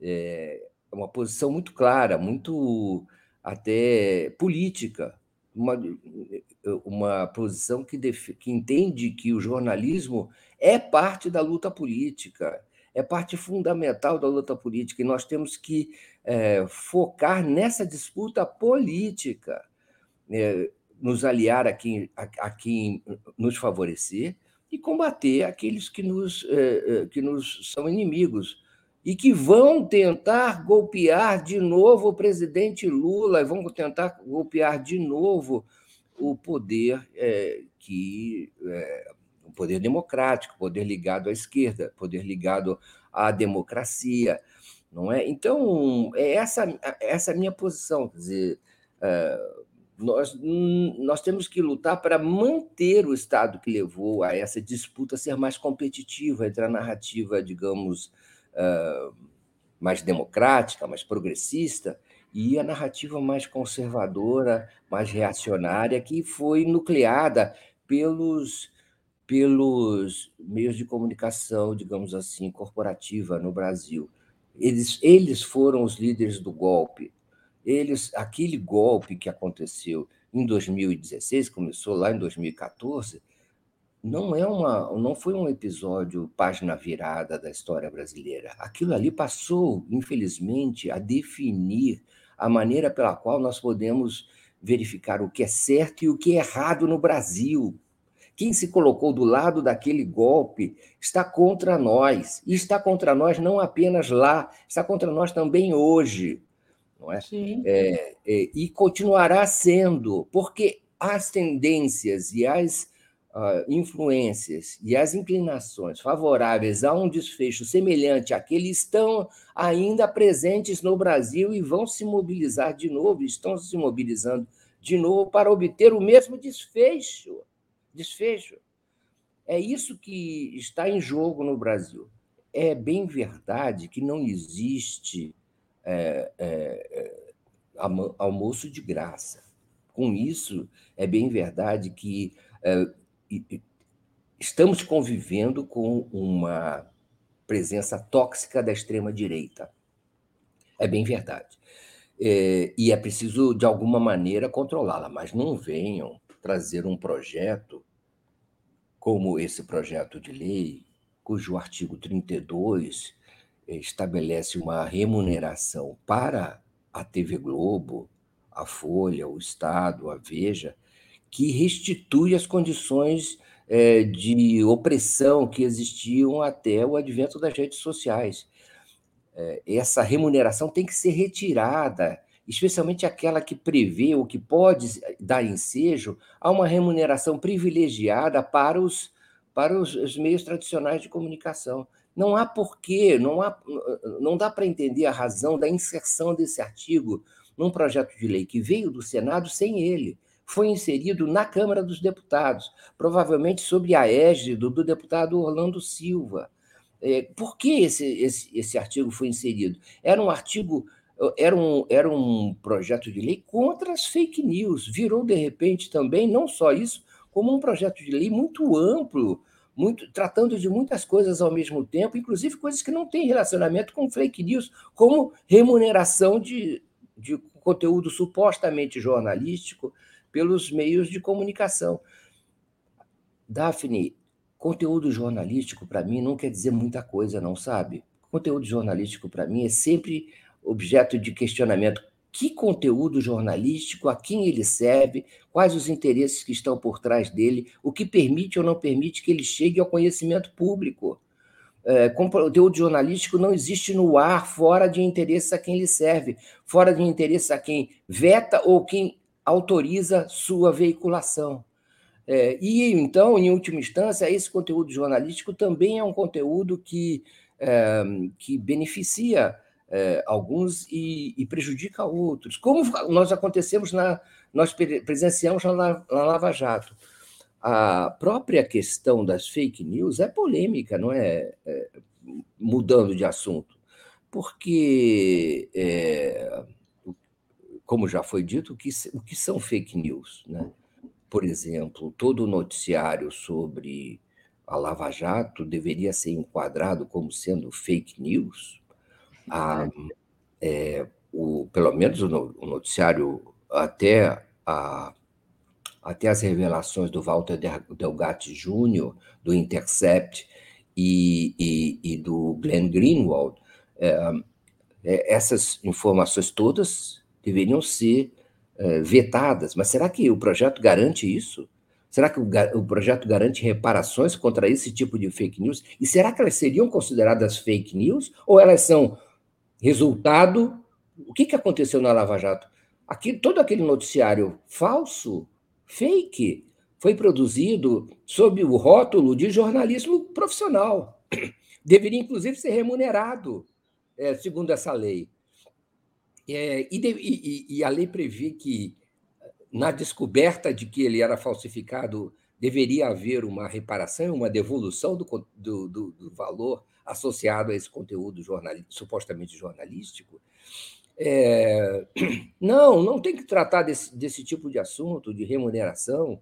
Não agora, que tratem de um, um projeto separado. Não confundam noticiário sobre suicídio, sobre estímulo ao suicídio, estímulo, estímulo à, à, à mutilação, a estímulo à, à invasão de escolas, com remuneração de conteúdo jornalístico inserido é, sem muita justificativa. Veja, no relatório do deputado Orlando Silva, não aparecem as razões da, pela, é, da inserção desse, desse artigo 32 sobre conteúdo jornalístico, há um salto entre o 30 e 30, entre o artigo 30 e o artigo 33, e aí há comentários e justificativas, mas no caso do artigo 32, que trata de remuneração de conteúdo jornalístico, isso não aparece. O, o, o, o noticiário sobre o golpe contra a presidenta Dilma também seria censurado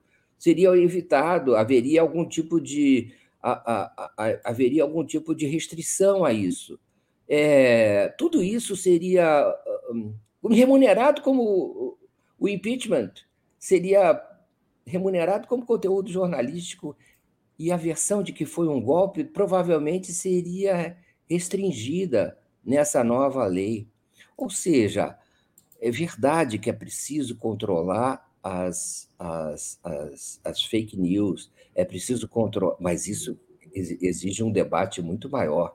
E misturar uh, fake news com remuneração de conteúdo jornalístico para salvar as, uh, uh, as big é, é, as big fakes do Brasil, que são as grandes é, corporações jornalísticas é, golpistas, corpo, corporativas, e para salvá-las e, e provavelmente para restringir o modelo florescente dos uh, sites, blogs, portais é, progressistas do Brasil, isso, isso não, tem, não tem cabimento nesse momento.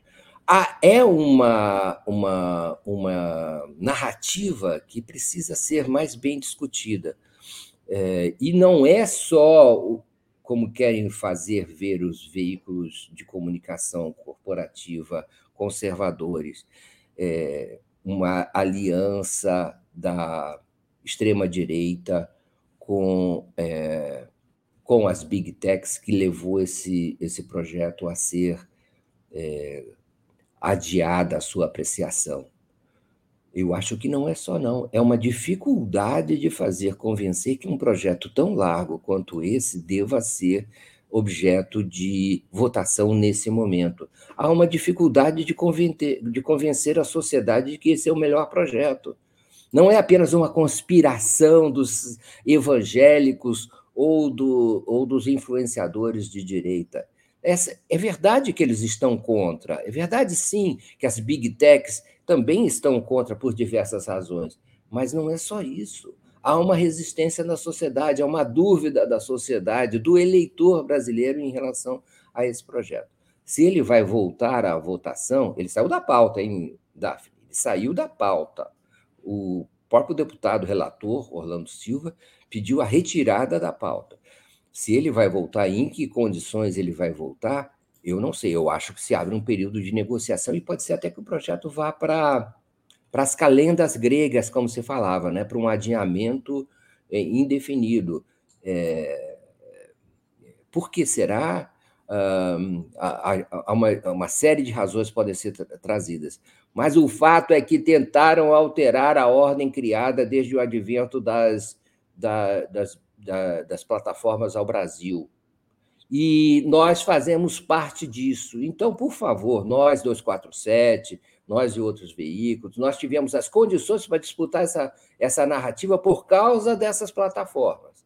Então, por favor, ao, ao bolir com elas, por favor, considerem que haverá resistência, porque há, há prejuízo caso essa ordem seja alterada de maneira tão, tão radical. Vamos controlar, sim, as fake news, Vamos controlar o poder das big techs, mas não vamos mexer em, é, nas condições necessárias para que haja uma disputa de narrativas com a, a, mídia golpista brasileira. Não é? Isso é fundamental manter, porque o fundamental manter nesse momento é a política, Daphne, é a condições de disputa política, de condições de disputa é, de narrativas.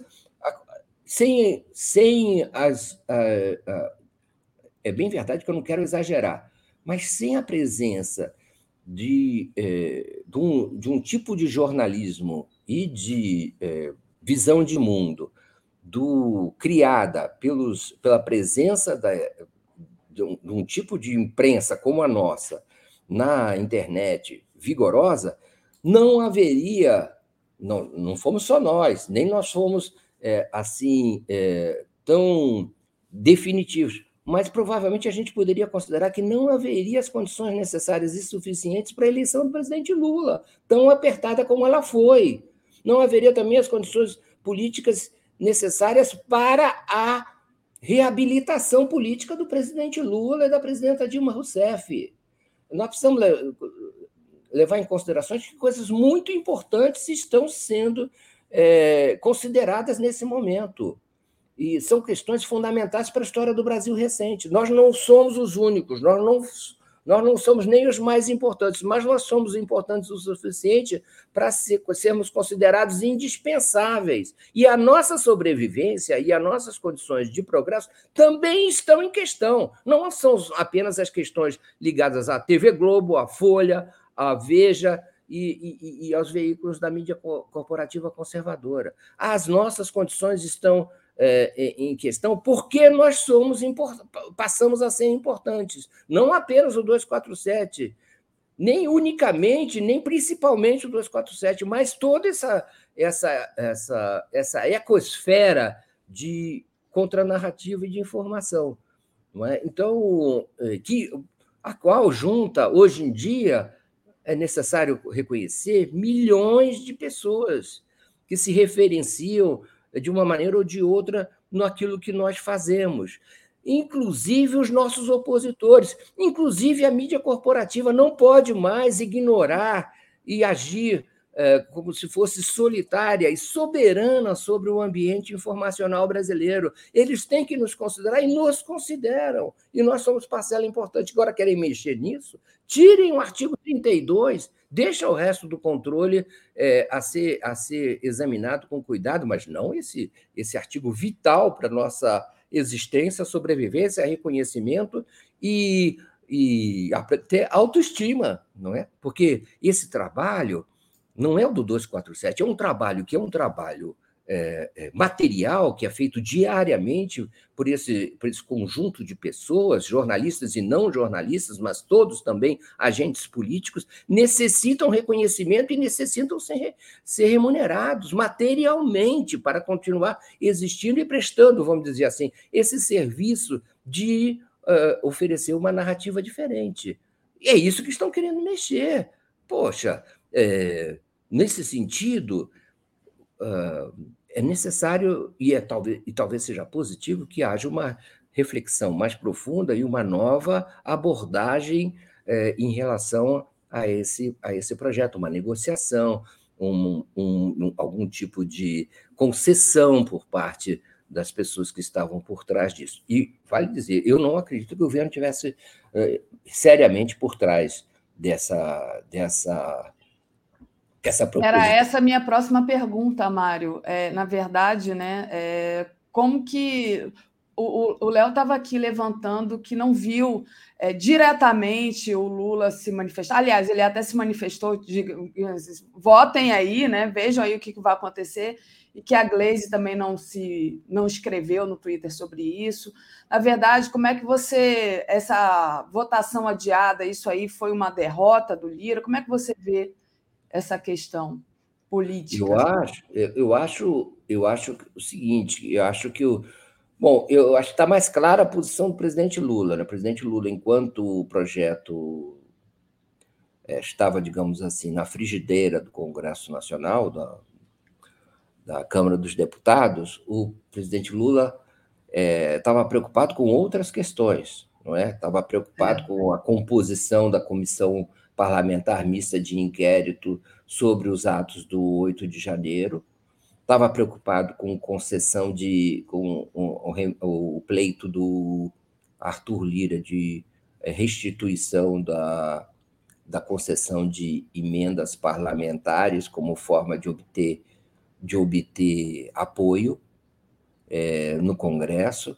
E quando, quando exatamente como você lembrou, quando, quando é, instado a se manifestar sobre, sobre o projeto, é, foi vago, evasivo e, e, delegou ao Congresso uma autonomia de, de, de, decisão a respeito do projeto. Certamente o, o presidente Lula é, prestou até agora um, um apoio apenas formal ao projeto, um, que veio é, pelo mais pelo, pela mão e pela voz dos seus auxiliares, por, por mais importantes que eles sejam, ministro Flávio Dino, é, Paulo Pimenta, o Vadir Damus é, e outros, e mesmo como uma concessão ao empenho do STF nessa questão, mas é, é, propriamente um envolvimento, um risco, colocar sua, sua cabeça na reta é, como porta-estandarte desse projeto, não vi essa, esse comprometimento tão grande. Pode ser por várias razões, pode ser que não houvesse crença de que o projeto conseguisse maioria no, no, no, na Câmara, suficiente. Pode ser, e por que se comprometer com uma derrota? Pode ser também que não houvesse apoio.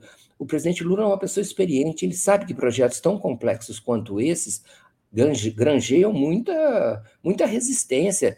Quem não se apega a um artigo se apega a, a outro para, exer, para exercer uma pressão contra o projeto. É, então, havia ali, e há nesse projeto, é, quantas páginas? São 48 páginas de, de projeto de lei. Há nesse projeto motivos suficientes para qualquer setor se, se opor. Falta foco, entendeu? Falta foco é, no, no, na propositura o, o presidente Lula, eu acho que espertamente, sabiamente, não resolveu não se, não se comprometer de maneira cabal. Uh, uh, se o projeto vai voltar ou não, eu tenho a impressão que, que não. Eu tenho a impressão que ele será desmembrado. Mas essa é uma opinião, é um palpite meu. E, e ele terá que, então, é, ser repro, é, reprogramado de alguma maneira com, com um novo, com adendos ao substitutivo do, do deputado Orlando Silva e com um esclarecimento maior, uma defesa mais completa em relação aos seus artigos, mais, é, é, vamos dizer, detalhada, não é? mais cuidadosa em relação a, a, a seus é, diversos é, detalhes. É, vamos ver como é que fica nos próximos, nos próximos tempos. Pode ser que ele seja ressuscitado de, uma, de afogadilho, mas eu acho que houve ontem uma, uma, uma espécie de freio de arrumação no projeto. O, o, e o governo é, claramente é, vai ter que. Hoje em dia, hoje o que está acontecendo é uma espécie de ressaca, de rescaldo, né? É, o, o, uma espécie de também de é, busca de é, demonstração de apoio exagerado a, a, ao projeto por parte da extrema-direita, uma espécie de, é, de multiplicação do poder que, a, que, que as redes da extrema-direita é, acabaram tendo. O, é questionável se, se a extrema-direita continua tendo tanto poder. Tem poder, é influente, mas é, é, será que é tanto assim? Uh, Alguém comentou recentemente que há muito tempo nenhum tweet do Bolsonaro alcança os, top, os tópicos mais destacados do Twitter. É, é, hoje mesmo estão fazendo uma, uma ação é, de busca e apreensão na casa, no próprio endereço do presidente Bolsonaro, do ex-presidente Bolsonaro, e a prisão do Major Cid. Será que isso implica é, o reconhecimento de tanta força assim? É, será, ou, ou ao contrário? Né? É, no fundo, no fundo, o meu artigo quer dizer o seguinte: é tudo luta política. Até o jornalismo é resultado de, da correlação de forças políticas. E, e nós não podemos perder isso de conta. Quanto mais o nosso adversário perder força e quanto mais nós não perdermos força, melhor é? dentro de certos limites, dentro de certos limites éticos e políticos. No fundo, no fundo, a disputa é essa e ela está aí presente e voltará. Muito bom. Coloquei aqui na tela, né? Alvos de busca e apreensão. Bolsonaro e Michele têm celulares apreendidos pela PF. Vou falar sobre isso com o Eduardo Guimarães, que já está aqui é, nos bastidores. E, Mário, você hoje realmente fez uma análise perfeita, porque eu nunca vi tanta clareza. Meus parabéns Inclusive, até Leonardo Atucho entrou aqui no, no chat comum e disse: Mário está arrasando. Então, ele veio comentar aqui como internauta. Muito legal. Aproveito e, é, antes de trazer o Edu, eu leio aqui para você, para vocês, né, e para você, Mário, o que disse os nossos internautas aqui através do apoio do Superchat. A Júnia Laje de Coguerra, Brizola sempre presente, Rede Globo, filhote da ditadura. Adorei, Júnia. Neide, Neide, perfeito, Mário. Janete Urtasun, é preciso rever também o artigo 18, diz ela. Aí eu, a gente é, pede para o Mário da próxima vez é, fazer uma então uma análise sobre o artigo 18, não vai dar tempo. Tereza Cristina, Mário Vitor, belíssima análise, maravilhoso, lavou a égua. Bruno Seron, o PL 2630 pretendia condenar as fakes das redes e remunerar as fakes da Globo. É, inclusive a Helena é, falou isso, né? E o próprio Walter Pomar falou isso também. O que existe é uma briga, né? Para quem tem direito de mentir para o povo. Foi o que disse o Walter Pomar, mas a Helena também falou que era uma briga aí pelo monopólio da mentira, mais ou menos isso, né, Mário? Exatamente, pela hegemonia, ela, o é. termo que ela usou, lembra? Foi. E hum, a Janete, de novo, andou aqui dizendo que tem que rever também o artigo 18, Américo Machado, grande Mário Vitor, Adilson Castis Mídia, a fake news contra a vacinação da Covid continua nos grupos de WhatsApp, os criminosos não param. Sim, é, o, a gente acha que isso tudo tem que ser regulamentado, né? que não pode ser território livre, mas que é, tem que se fazer de uma maneira correta, né? e que não fortaleça, por exemplo, é, quem tinha um monopólio anteriormente e que é, conseguiu dar um golpe de Estado no Brasil, que conseguiu, inclusive, prender a pessoa que ia ganhar a eleição e aí dando chance para a extrema-direita subir ao poder. Né? Eu acho que é mais ou menos isso. Regina Líssima pede likes. Mário Vitor, foi um prazer enorme ouvir as suas palavras e a sua análise. Te desejo uma ótima quarta-feira. Tenha muito bom dia, Daphne, e a todos os amigos aqui da TV 247. Valeu, Mário. Obrigada. Deixa eu agradecer aqui também a entrada de Maria Luísa Lavenerra como nova membro aqui. Bem-vinda, Maria Luísa. E trago Edu Guimarães. Bom dia, Edu, tudo bem? Bom dia, 247, audiência, Daphne. Eu estava pensando aqui, Daphne, numa musiquinha que eu ouvia quando eu era uh, criança. Era assim, ó. Ai, ai, ai, ai, Tá chegando a hora. Lembra dela? Lembro. Então, né, gente? Busque apreensão na casa do Bolsonaro, em prisões, né? É, é. disse o Rogério Correia, deputado aqui no Twitter, né? Além de ladrão de joias, é falsificador de cartão de vacina e mentiroso, né? Então, Bolsonaro mentiu. É, como disse você, né, Edu? Está chegando a hora. É, então, Daphne, olha, se você for analisar é, algo que nem estava no radar de todo mundo. Todo mundo está apostando nas joias, negócio dos embaixadores, não é? todos os outros crimes, tentativa de golpe e tal. E, de repente, surge algo que, primeiro, coloca em cana o, o naniquinho lá que. Mauro Cid. É o Mauro Cid, né? É, coloca o Mauro Cid, é, que é envolvido né, no contrabando de joias, né, sabe lá mais o que. Tem também, ele está envolvido naquela questão do cartão corporativo da Michelle, da amiga da Michelle e tal. E ele está envolvido também, como não poderia deixar de ser, nesse caso. E ah, por que a busca e apreensão na casa do Bolsonaro?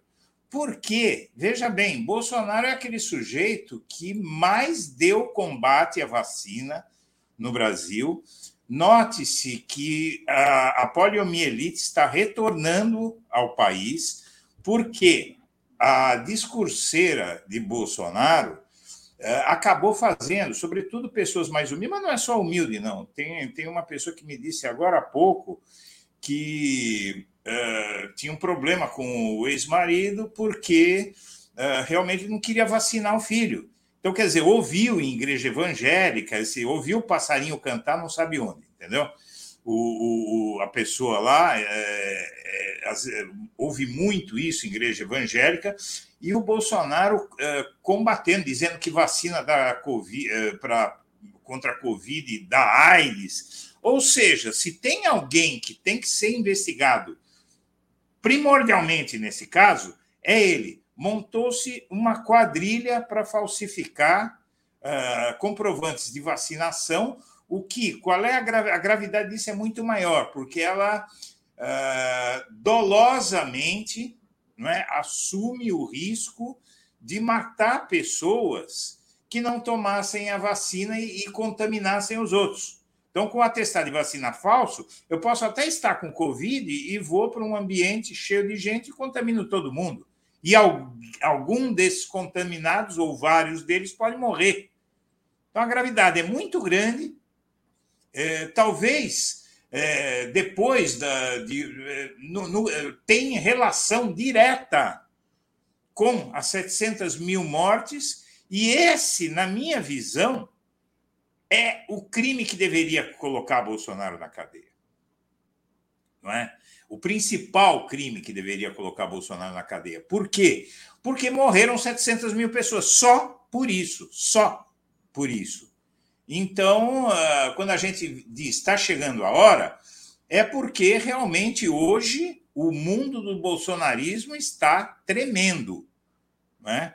De medo e pelo estrondo que causou essa operação e a prisão de alguém que é um novo Anderson Torres. Né? Esse Mauro Cid é um novo Anderson Torres. Agora são dois em vez de um, que eventualmente aí, após uh, eles entenderem que se não cantarem, não é? a coisa pode ficar muito feia para o lado deles, então, eu acho que uh, aqueles que têm sede de justiça né, sintam-se contemplados. É, teve a prisão do Mauro Cid, né? E teve a prisão também do Max Guilherme, segurança do Bolsonaro, né? Que foi preso hoje também. Seis, né? É, ele é policial militar e ex-sargento do BOP é, da tropa de elite da PM Fluminense. Em seu currículo consta a participação em um assassinato em uma favela no Rio. É, os amigos do Bolsonaro, as pessoas que cercam o Bolsonaro, não, não falha, né? Mas só para dizer para vocês que, é, bom, foi apreendido os celulares do Bolsonaro e da Michelle. Até agora, o Bolsonaro não deu a senha, não se recusou a, a fornecer a, a senha, né? E parece que a. Eu recomendo a... que ele faça isso. Oi? Eu recomendo que ele faça isso. É. E a primeira, no primeiro momento, a Michelle também não quis fornecer a, senha, mas depois autorizou o acesso ao aparelho dela. Então, realmente, eles, o cerco está se fechando, né? Já com, com os, os celulares, né? Ali. Olha, o que eu sempre tenho dito, Daphne, desculpa. Não, pode falar. O que eu tenho dito é o seguinte, é, porque eu vejo muitas pessoas, ah, eu não acredito mais, ah, não sei o quê, ah, eu não aguento mais, ah, não sei o quê, não sei o que lá, eu já duvido. Não, não duvide, porque a justiça tem seu tempo. A justiça não, o tempo da justiça não é o mesmo tempo da política. Não é? E, e é muito importante que todos os que estão sendo investigados, todos eles tenham direito de defesa, tenham julgamento justo e que eles, eles só comecem a pagar pelo seu crime, salvo alguma tentativa de interferência nas investigações, comecem a pagar pelos seus crimes no momento em que estiver provado, porque senão nós vamos repetir o caso Lula com sinal invertido, né? Então, o caso Lula, eu acho que fez o judiciário uh, de, e deveria fazer o judiciário tomar mais cuidado, porque tirar a liberdade de um ser humano é tirar o que existe de mais precioso para todos os seres humanos. Porque quando você viola os direitos de um, já dizia Montesquieu, né? A injustiça que se faz a um é a injustiça que se faz a todos.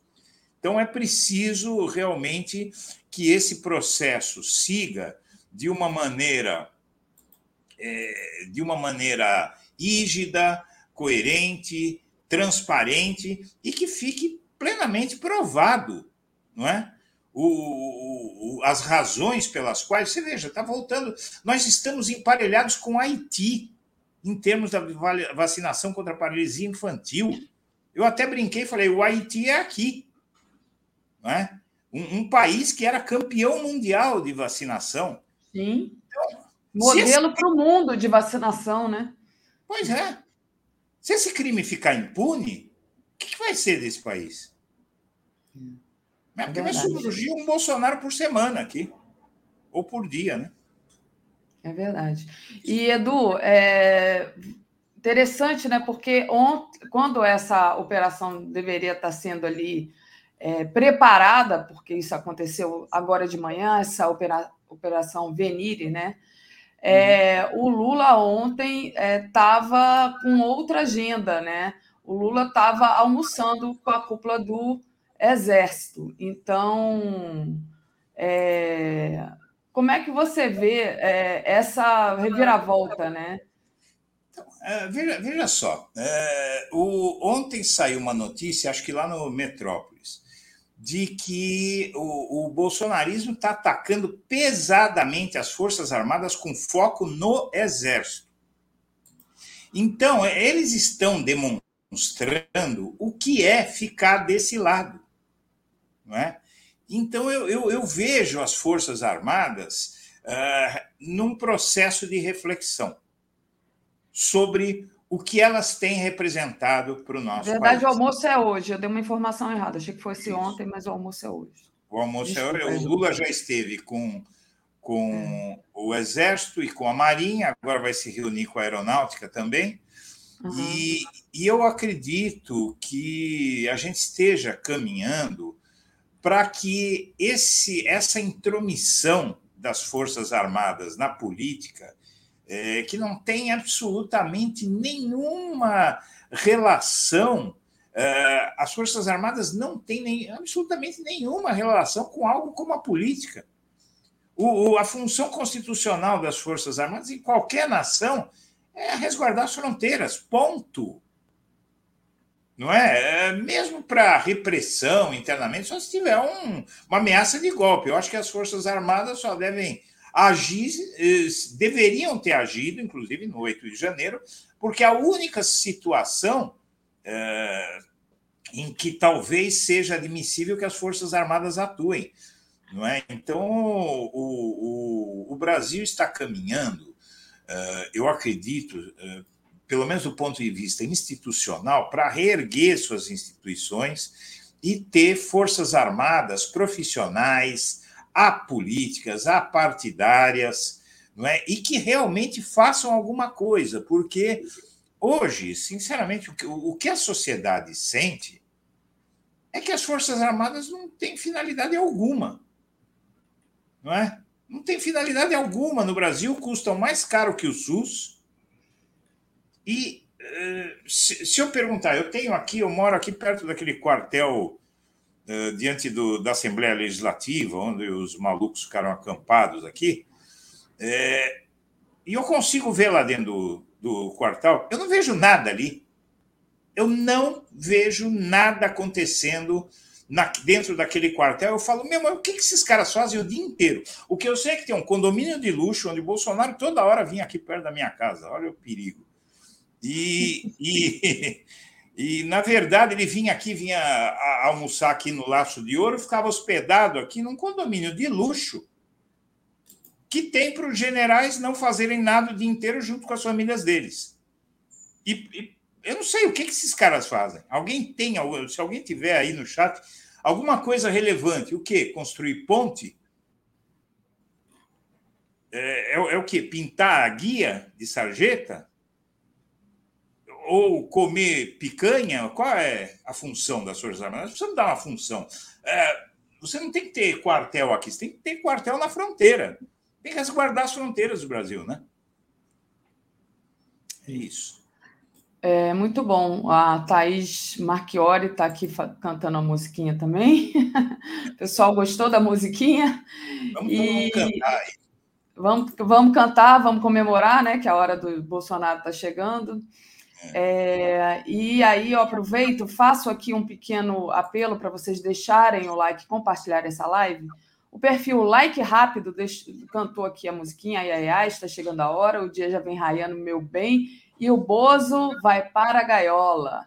Reginalíssima. essa é boa, essa é boa. Reginalíssima, porque o relator do PL 2630 não retira o artigo 32? É, o Edu até escreveu sobre isso, a gente já tratou longamente é, mas aí também, se o, o, Edu quiser falar sobre a PL, né, que foi adiada, fica à vontade, Edu. Tereza Cristina, é, que seja feito sem tirar nossa liberdade de falar e nos expressar, né, e o da Júnia aqui já havia lido. É, Edu. E aí, enquanto você falava, eu tinha falado do almoço, né? Eu, eu abri aqui a agenda do presidente, vou até colocar aqui novamente só para mostrar para vocês. Está aqui a agenda do presidente de hoje, né? Então, hoje, às nove, né, ele se reúne com o ministro da Defesa, José Múcio, às dez horas com a presidenta do Banco do Brasil, Tarciana Medeiros, às onze horas, cerimônia de assinatura do decreto referente à gestão do Centro de Bionegócio da Amazônia, e aí, então, meio-dia e trinta, almoço com o alto comando do Exército com o general Thomas Paiva. Né? Às 15 horas, o ministro da Secretaria de Comunicação Social, Paulo Pimenta, às 16 horas, ministro dos Transportes, Renan Filho, e governador do Paraná, Ratinho Júnior. Então, essa é a agenda do Lula de hoje, tá, gente? E a Júnia Laje mandou um super chat aqui também. É, chora, não vou ligar, chegou a hora. Gente, não manda super chat para eu ler, não, que eu sou muito desafinada. Eu vou ter que mandar o Edu. Eu canto para vocês, eu canto, não tem problema. Eu sou um cantor de chuveiro aí, ótimo. O, o, é, eu também sou, mas é só no chuveiro. Não dá para ficar cantando aqui com mais de, de 6 mil pessoas assistindo. O pessoal vai me cancelar na internet. Edu. É mas, Edu.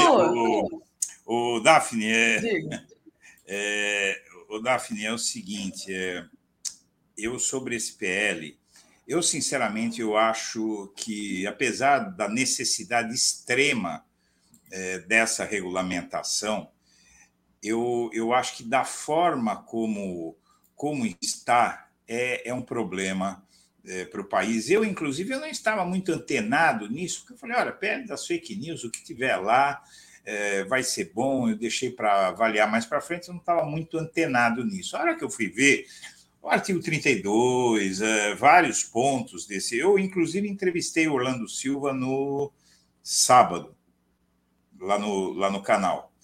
E aí eh, eu fui entendendo, fui conversando com ele. Orlando Silva é um cara muito sério, conheço ele é, há bastante tempo, eu considero o Orlando Silva um amigo.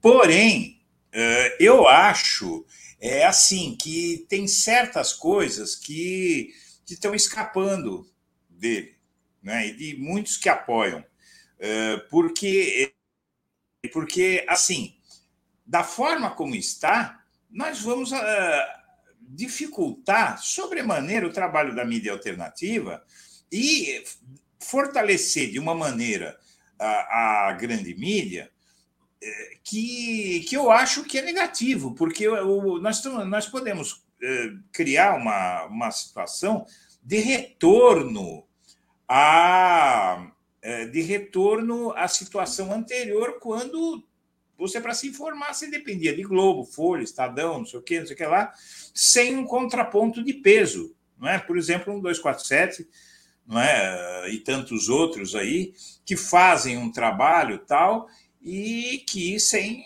sem dinheiro, porque jornalismo é caro, é caro para eles, é caro, eles falam, ah, é caro tal, uh, porém, são empresas que foram construídas às custas do nosso sangue, suor e lágrimas. Vamos né? Vamos contextualizar as coisas. Quem sabe a origem da Globo, por exemplo, né?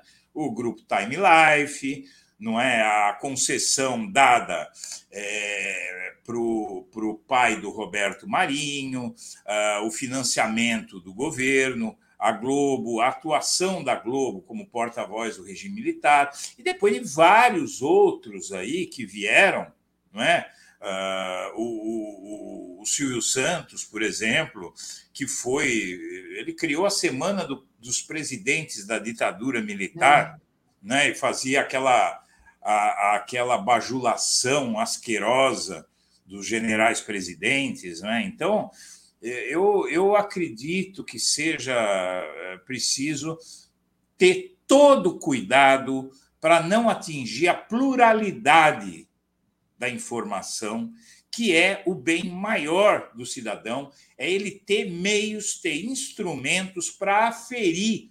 Porque, veja, ninguém cai nessa história de isenção da mídia corporativa. Ninguém, nem a própria mídia corporativa cai nesse conto do vigário. É, seres humanos, é, a, a imprensa é feita por seres humanos. Seres humanos, é, salvo melhor juízo, todos têm uh, título de eleitor.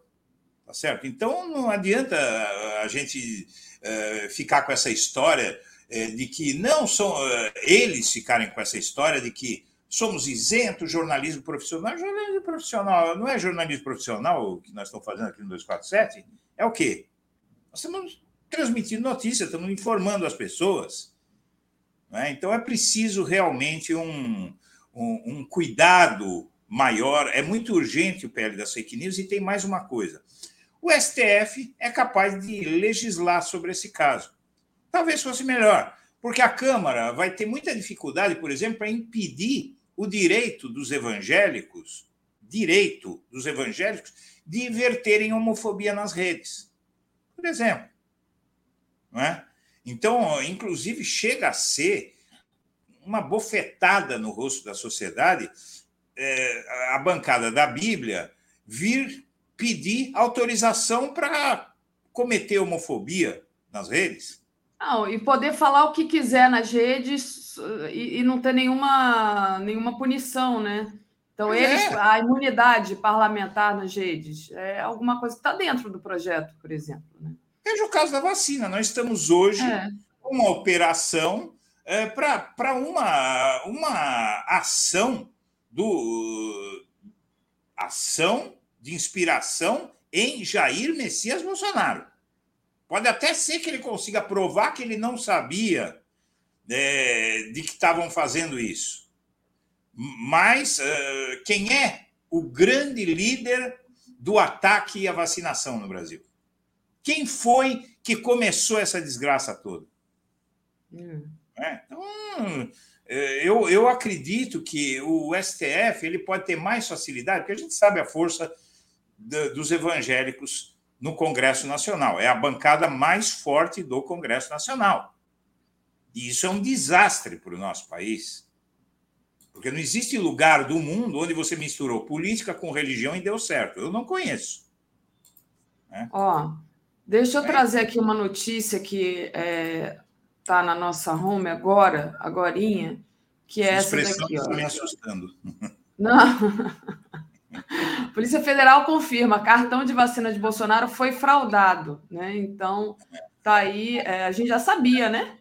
Mas ele adulterou a, o cartão de vacinação, é, falando sobre a vacinação contra a Covid-19, né? É, tá aí o Bolsonaro é, mentiroso, claramente aí aparecendo. Então, tá aí a matéria que a gente colocou. É isso, não cerco está apertando para o Bolsonaro, que o Bolsonaro falava mentira, que o Bolsonaro estava cercado de criminosos, a gente já sabia, mas agora a gente está vendo as provas. Está dando um ecozinho hoje chato aqui, eu já, já baixei meu. Não estou ouvindo, não. Não, para mim tá, tá dando retorno. É só aí para você. É. E aí, né, o, o Edu, você estava falando da vacinação, né? Uhum. Esse país que o Bolsonaro larga para gente, né? Você mandou assim para mim: o Bolsonaro trouxe de volta a, par a paralisia infantil. Esse país que em 2007, me lembro muito bem, era apontado como exemplo mundial de vacinação, hoje em dia a, a paralisia infantil está retornando. Né? E não vamos esquecer que já há crianças paralisadas por conta das ações do Bolsonaro. Porque subiu a quantidade de casos. Ou seja, qual é o tamanho desse crime?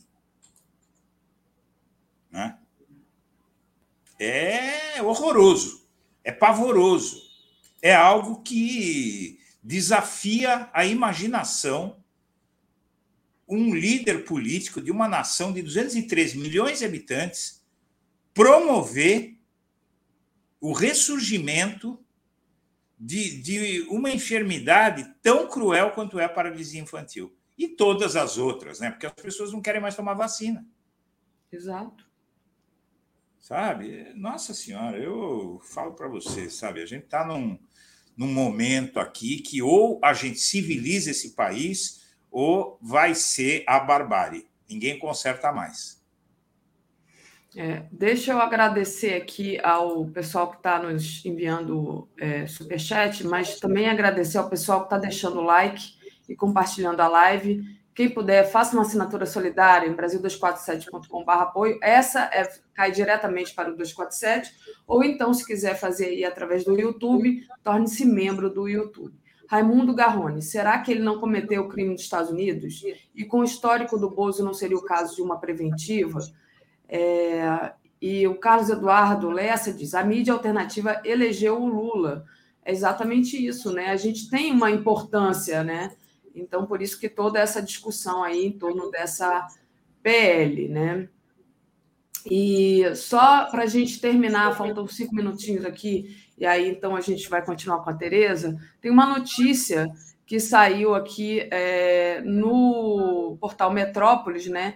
Juiz que quis botar Lula em presídio é dispensado do Conselho Nacional, né? O, então o Dino demitiu o juiz que é, tentou pôr o Lula na penitenciária, né? Edu. Ele é, como é que é o nome dele? Paulo Eduardo de Almeida Sorce foi dispensado do Conselho Nacional de Política Criminal e Penitenciária. O órgão, é colegiado, o órgão colegiado é subordinado ao ministro Flávio Dino, e em agosto, esse juiz Sorce determinou a transferência do, de Lula, na época detido lá em Curitiba, para o presídio de Tremembé, em São Paulo. Edu. Então, é, é, eu acho que as coisas estão começando a entrar nos eixos, não é? Porque, eh, na verdade, a, colocação do Lula num, é, junto com criminosos tal era uma espécie de vingança do Sérgio Moro. Esse juiz ele é aliado do Sérgio Moro de primeira hora, é muito próximo do Sérgio Moro e esse é, essa notícia nos remete a outra, a outra questão que tem que ser resolvida no Brasil, que é a questão do Sérgio Moro. Do Sérgio Moro, que hoje é um senador, e o Deltan Dallagnol é um deputado federal e que conseguiram chegar a esses cargos públicos é, através da politização das ações deles na justiça. É, é, e, e essas ações, como a Vaza Jato demonstrou sobejamente, foram ações que é, tinham um, um, uma, uma intenção política, uma intenção de, de obtenção de fama, de dinheiro, de poder. E esse é outro problema que aí é muito mais grave, não é? Porque a gente vê é, que o, o judiciário é, perdeu muita credibilidade com esse episódio do Lula. A descoberta de que o Moro é, foi parcial e colocou o Lula na cadeia injustamente, isso demonstra é, um risco. Imagina, se fazem o que fizeram com o Lula, o que, que vão fazer comigo? Ou com você? Ou com quem está nos assistindo? Não é? Então, é algo que eu acho que até o, o antipetista mais furibundo ele deveria refletir que é, eu volto à velha frase do pensador lá. A injustiça que se faz a um é a injustiça que se faz a todos. É a ameaça que se faz a todos. A injustiça que se faz a um é uma ameaça a todos. E eu acho que tem muito pouca gente que duvida de que tenha sido uma injustiça você colocar alguém na cadeia por 580 dias sob a acusação de atos de corrupção injustificados. Isso é uma piada isso não pode ser aceito por nenhum de nós, porque realmente nós acabamos sendo ameaçados por tudo isso. Todos nós, eh, bolsonarista, petista, pissolista, seja lá o que for. Não é? Inclusive aqueles que nem estão aí para a política. E é isso. Muito bem, Edu. Obrigada pela sua presença de hoje, pela sua análise. Ótima quarta-feira, ótima continuação aí no seu trabalho no blog da Cidadania. Beijão para você. beijo para todo mundo aí, pessoal. Valeu, gente. Tchau, tchau. Tchau. Vou trazer aqui nossa querida Tereza Cruvinel com vinheta, porque ela merece vinheta. Vamos lá. Comentário de Tereza Cruvinel. Bom dia, Tereza, tudo bem? Bom dia, Daphne. Dia começando quente, noite terminou quente, o dia começa quente. Exatamente. Tem um outro aqui, ó. Deixa eu colocar aqui para vocês. Não só Bolsonaro e Michele tiveram que entregar os celulares, questão da, da, da caderneta de vacinação, cartão de vacinação, né? Mas também o da filha do Bolsonaro foi adulterado. Cadê? Perdi aqui a, a matéria, né? Mas vou trazer aqui, cadê? Cadê? Perdi. O da filha Laura também é, teve o cartão adulterado. Isso foi para eles é, entrarem lá no, nos Estados Unidos, né? Que coisa, né, Tereza? Você lembra que eu falava aqui, ó? É, eu, algumas vezes eu falei, ele pode ter adulterado para ele entrar na ONU. É. Né? Lembra que é, depois, isso, no primeiro momento, teve aí da ONU em setembro passado, onde era preciso mostrar cartão de vacinação. Bom, quando ele foi para os Estados Unidos agora, já no dia 29 de dezembro, isso acho que já não era necessário. Né? É, o, Mauro Cid também adulterou não só o dele, como o da família, parece que mulher, filhos. Né? É, nesse momento, fazendo um balanço da operação, nesse momento a Polícia Federal, né, autorizada pelo Supremo, inquérito tocado pelo ministro Alexandre de Moraes, aquele que o Bolsonaro chamou de canalha no 7 de setembro de 21, né? É, até agora, o ministro autorizou e a Polícia Federal fez as seguintes ações. Ela apreendeu o celular de Bolsonaro e de Michele. Bolsonaro se recusou a entregar a senha do telefone, mas tudo bem, a polícia não vai se incomodar com isso, vai dar outro jeito de abrir o celular. Né? E a ordem de prisão é para seis pessoas. Né? Então, já estão lá o Mauro Cid, já estão presos dois seguranças, inclusive o famoso Max Guilherme, que era assim muito capanga do Bolsonaro, né? É, esses dois, é, desses seis pessoas, três é, estavam com Bolsonaro nos Estados Unidos agora nesta temporada de férias, né? É, falta, então, ainda a prisão de quatro pessoas, né?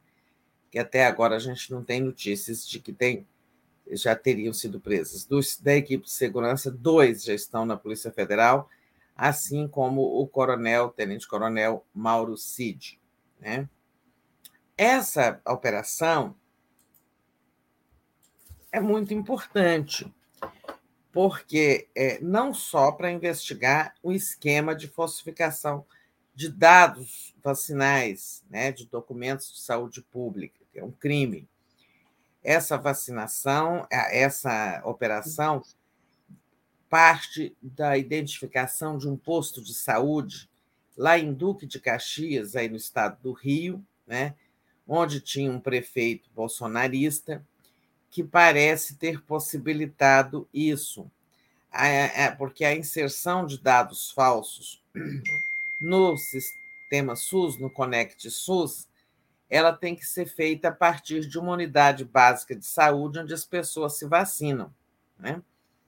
Tem que você vai lá e vacina e é aquela pessoa que te vacinou que vai inserir lá é, com o, os dados dela como agente de saúde é, vai inserir lá o atestado de que você vacinou e. E parece que isso foi feito a partir de um, uma unidade básica de saúde de Duque de Caxias. Ou seja, vai ter mais gente implicada nessa investigação. Desculpem. Mas não é por isso só que é importante.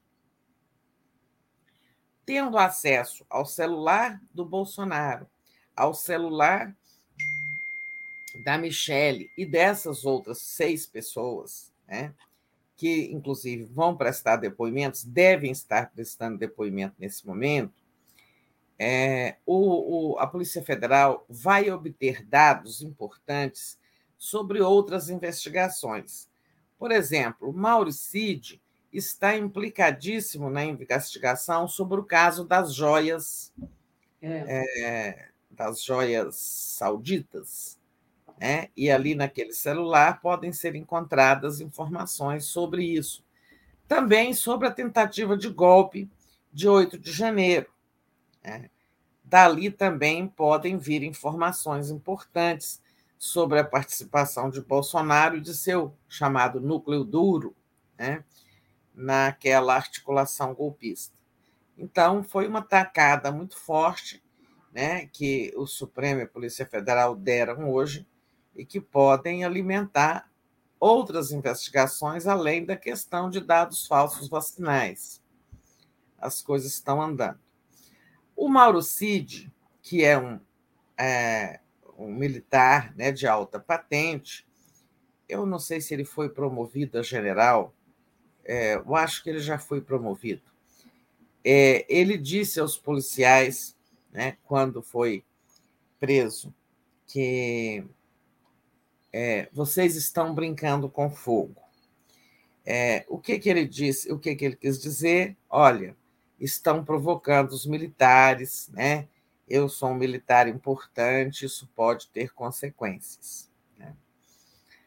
Não por acaso hoje, quer dizer, é por acaso, mas reforçando aí o ambiente, o Lula hoje tem um almoço com o alto comando do Exército. Isso. E aí ele poderá saber, tirar a temperatura de como o Exército reagiu a isso. Mas já estava estabelecido que, né, os militares só seriam julgados pela justiça militar em caso de crimes cometidos no exercício da função, da atividade militar. Né? Agora, quando se, se tratasse de crimes praticados como cidadãos, né? É, crimes comuns, não que sejam comuns, mas assim, crimes é, é, alcançados pelo Código Penal, e não pelo Código Militar, eles seriam julgados pela Justiça Civil. Né? Então, está dentro do que foi entendido. Isso foi uma discussão né, acirrada que nós tivemos meses atrás, quando as Forças Armadas é, ensaiaram uma tentativa de, de deslocar para a Justiça Militar, né, temos aí o, o Superior Tribunal Militar, é, todos esse, tudo que envolvesse os militares, participação no golpe de 8 de janeiro e, e outros crimes assim políticos né, envolvendo militares.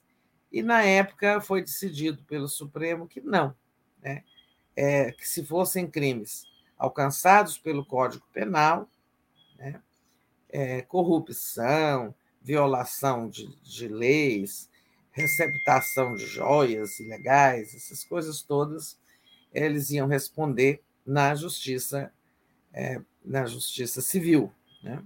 E é o que está é tá acontecendo. Então, as ameaças é, do Coronel Cid, acho que é, não são reações assim do momento de alguém que não pensava ser alcançado por uma busca de por uma ordem de apreensão, de busca e apreensão, por uma ordem de prisão, aliás, no caso dele. É. Busca e apreensão é só o Bolsonaro, que também poderá ter, ter que prestar depoimentos hoje ainda, nesse caso específicos da vacina. Quer dizer, o Bolsonaro agora não sai da Polícia Federal, né? Quem quiser ver o Bolsonaro, vai ali para o setor de autarquia sul, dá um plantão no, na porta daquele prédio chamado Máscara Negra, que é aquele prédio da Polícia Federal, todo envidraçado de fumê, né? que o Bolsonaro vai chegar por ali, né? com muita frequência, de vez em quando vai aparecer. Muito bom, Tereza.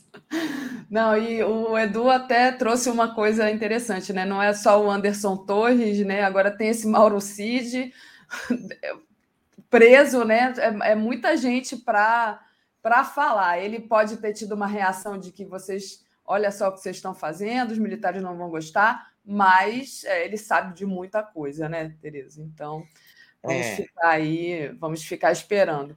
Ô, Tereza, um breaking news agora, é, que vai subir como manchete no 247, estou vendo aqui no grupo dos editores, o governo ucraniano, ucraniano tenta assassinar Vladimir Putin. Nós não vamos falar sobre isso, porque não sabemos detalhes, acaba de acontecer. O Zé Reinaldo vai ter um programa aqui às 10 horas, né? Como sempre, às 10 horas, às, às quartas-feiras. É, já ia falar sobre essa questão da Ucrânia, então provavelmente ele vai trazer os detalhes. Só para dar notícia aqui. O Gilberto Cruvinel mandou um superchat aqui. Bom dia. A prisão do Mauro Cid e mais dois outros, além do Anderson já preso, pode fazer o bolsonarismo perder o controle sobre o que cada um vai delatar? Pergunta aqui o Gilberto, Tereza. Ah, pois é, tem isso também, né? Vamos falar em separado, podem cair em contradições, não tiveram tempo de combinar, né? É, pode ter esse problema aí de falar em coisas contraditórias. Agora, principalmente, celular, gente, o celular é uma arma poderosa. Qualquer um de nós pode imaginar: olha, se pegarem o meu celular, vão saber muitas coisas, né? É, não, não, não necessariamente criminosas, mas da nossa privacidade, né?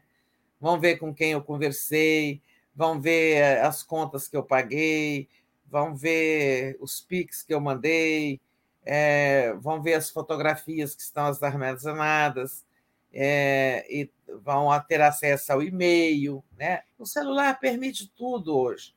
Então, então, é um, é um arquivo poderoso sobre a vida de cada um. Né? É. É, e esse celular do Bolsonaro, que ele se negou a, a, a, fornecer a senha, né? é um grande arquivo. Né? O do Mauro Cid, eu acho que é um arquivo mais rico ainda do que o do próprio Bolsonaro. É verdade a, a, gente não tem tempo de apagar tudo. E mesmo que apagar, que a gente sabe que apagar não resolve, porque tem, é, tem a, o backup, né, a nuvem, é, e as coisas ficam registradas. Então, é, eu acho que hoje eles a casa caiu. Acredito que é, eles não esperavam. O Mauro Cid, pelo menos, não esperava nunca ser preso pela posição, pela patente que ele tem. Né? Ah, lembrando que há pouco tempo, né, no início de janeiro, Mauro Cid estava indicado né, pelo governo Bolsonaro para comandar um batalhão importante, um batalhão de tropas do Exército que fica aqui perto de Brasília. Um batalhão, né? Batalhão, tropa mesmo, é uma coisa poderosa. E o Lula fez uma grande pressão para que isso não acontecesse, ele foi deslocado para uma outra posição. Né?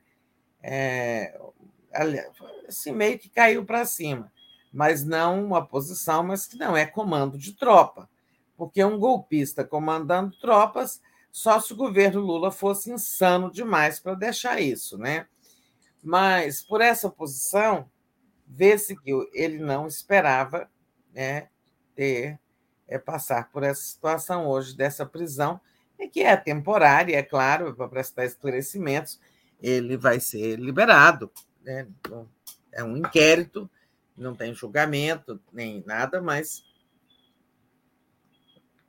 ele não esperava, né? Para os militares é muito ruim, né? Porque a autoridade, a hierarquia, o exemplo do chefe são coisas que eles valorizam demais e quando um comandante, ele é comandante de uma unidade do Exército, esqueci o nome. É... Ajudante de ordens, né? Não, isso ele foi no Bolsonaro, né? Ah, o que ele foi, o que ele foi promovido, tá? É, agora, quando o Lula exigiu que ele não fosse comandante do batalhão de tropas em movimentação é. de tropas, ele ganhou outro posto. Foi. Eu não sei, esse novo posto que ele está ocupando é que eu esqueci qual é, mas não tem muita importância.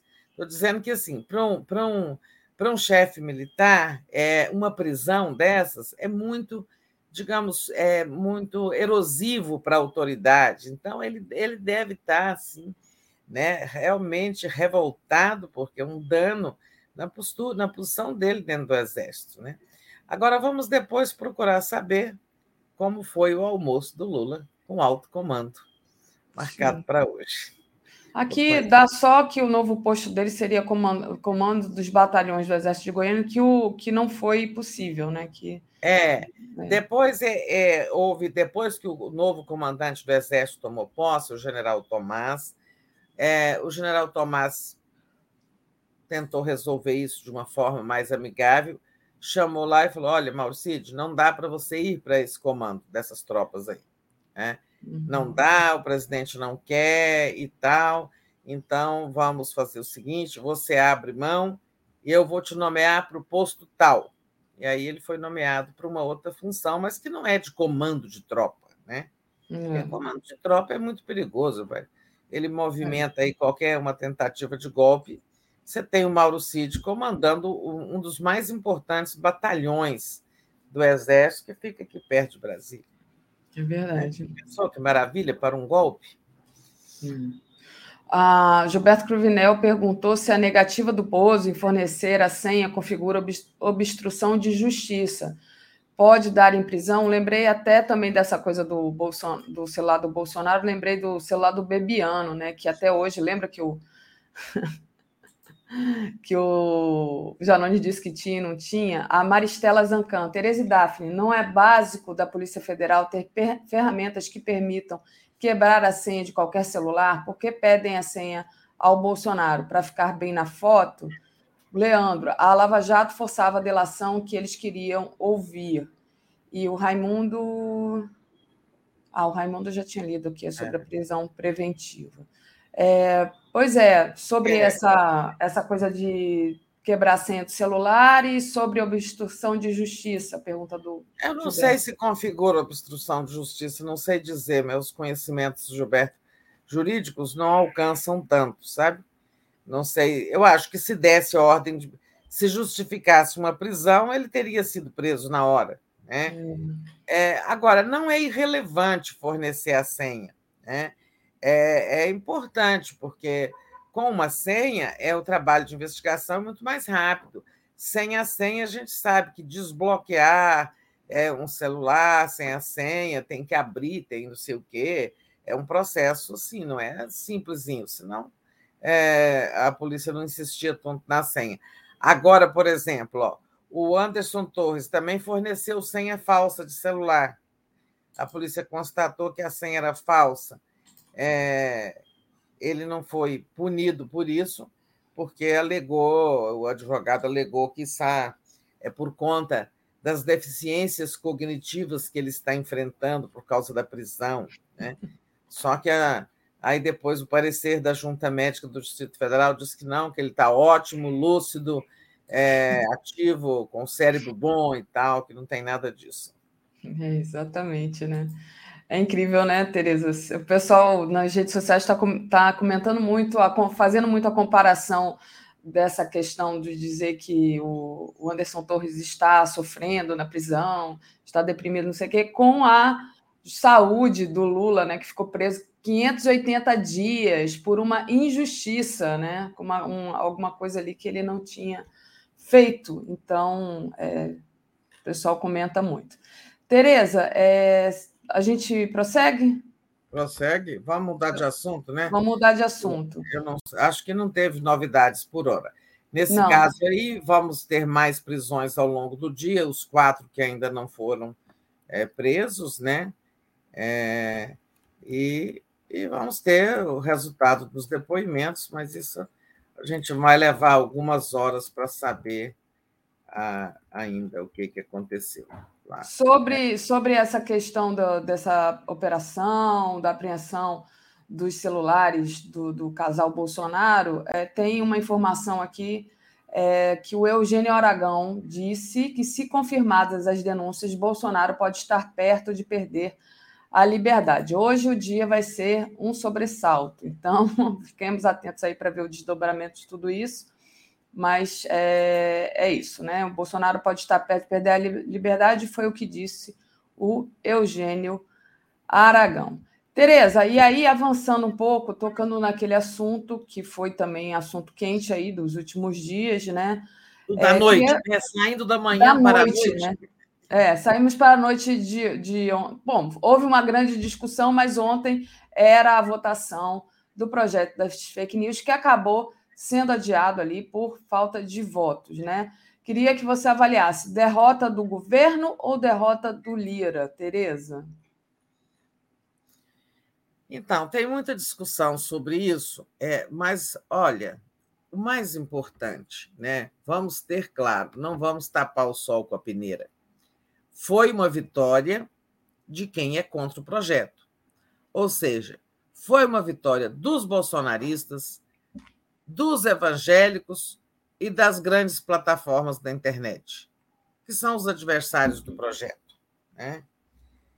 Agora, ali eu acho que não dá para dizer foi do Lira, foi só do governo, foi de todo mundo que apoia, é, apoiava, continua apoiando é, o PL 2630, que, além de né, tratar de, de combate às fake news, criando várias obrigações para as plataformas, ele também enveredou ali pela questão de remuneração de produção da produção de conteúdo jornalístico veiculado pelas redes sociais, que precisa ser remunerado, porque toda hora alguém pega uma matéria, pode ser nossa, mas geralmente pega das grandes empresas que produzem maior volume de conteúdo, porque elas têm mais dinheiro, têm mais jornalistas, têm mais recursos, né? É, então, isso dividiu um pouco, né? mas o fato é que alguns partidos né, como o Republicanos, que na semana passada votou a favor da urgência para o projeto, é, ontem disse que ia votar contra. Republicanos, por exemplo, ligado a Universal, Record, em suma, todo esse universo Edir Macedo. Né? E, e os republicanos, ah, não, é, vou votar contra. Então, diante do grande risco de a proposta ser derrotada, o Lira, o, o Orlando Silva pediu o adiamento, o Lira consultou os líderes e concordou. Mas desde o meio da tarde foi ficando claro, né, para quem acompanhou o dia todo, que era arriscadíssima a votação. Né? E o próprio Lira disse que se a vota, se fosse o projeto fosse posto em votação e fosse derrotado, esse assunto ficaria sepultado por algum tempo. Ou seja, não ia adiantar apresentar outro projeto, outra proposta, porque no Congresso é assim: quando um assunto está derrotado, eles falam, não, o Congresso já se manifestou uma vez, não tem que voltar com esse assunto. Né? É, então, foi a melhor solução foi essa mesmo: adiar para que, nesse período aí, o governo, as forças governistas. O, Lira viajou hoje para o exterior, né? ele vai participar de alguma coisa aí fora. É, o Lira viajou, é, eu acho que leva umas duas semanas é, ou mais né, para isso. É, isso vai entrar em pauta novamente, acredito eu, lá para o começo de junho, tá? Não acho que no resto de maio isso volte à pauta, ou, ou no finzinho de maio, né? Agora, até lá, é, é preciso né, preparar um novo ambiente. Nesse novo ambiente, é preciso unificar as forças que apoiam o combate à fake news. Tá? Uhum. O campo progressista ficou muito dividido nas últimas horas, que é, com muitas críticas ao projeto, não pelo combate às fake news, mas pelo tal artigo 32 lá, que trata de remuneração de conteúdo. É, mas é claro que isso se reflete dentro do Congresso né, e se reflete em votos. Né? É, é preciso unificar a esquerda. Por exemplo, o PSOL estava pedindo adiamento já bem antes, porque queria discutir mais. Então, é preciso unificar a esquerda e é preciso que o governo trabalhe para consolidar a sua base no, ali na ala direita da base, porque a base do Lula tem os, os, os, os, os partidos de esquerda e que somam ali 135 votos na Câmara, não aprova nada. Né? E essa base soma uma parte do, é, um, do, da, do espectro conservador, MDB, PSD e mesmo partidos do Centrão, como o PP, esse próprio Republicanos, essa relação mal resolvida com a União Brasil, que não sabe se é governo ou se é oposição. Né? O governo precisa avançar com isso. E aí, é, o Lira teve ontem com Lula, de dia, antes de tudo isso acontecer, ele esteve com Lula dando esse aviso. Olha, é preciso amarrar a base. Eu não estou dizendo que concordo ou que aplaudo a divisão, a distribuição de cargos e verbas para ganhar base parlamentar. Na eleição, a gente tanto falava, é preciso eleger uma bancada progressista para apoiar o Lula, né? para que ele não dependa da direita, para que ele não tenha que fazer balcão de compras, balcão de negócios, de trocas, de toma lá da cá e tal. Só que não aconteceu. Né? A esquerda elegeu 135 deputados e a centro-direita fez a maioria, uma enorme maioria, né? uns mais ao centro, outros mais à direita. Não estamos nem falando do PL da extrema-direita, que fez 99 deputados. Né?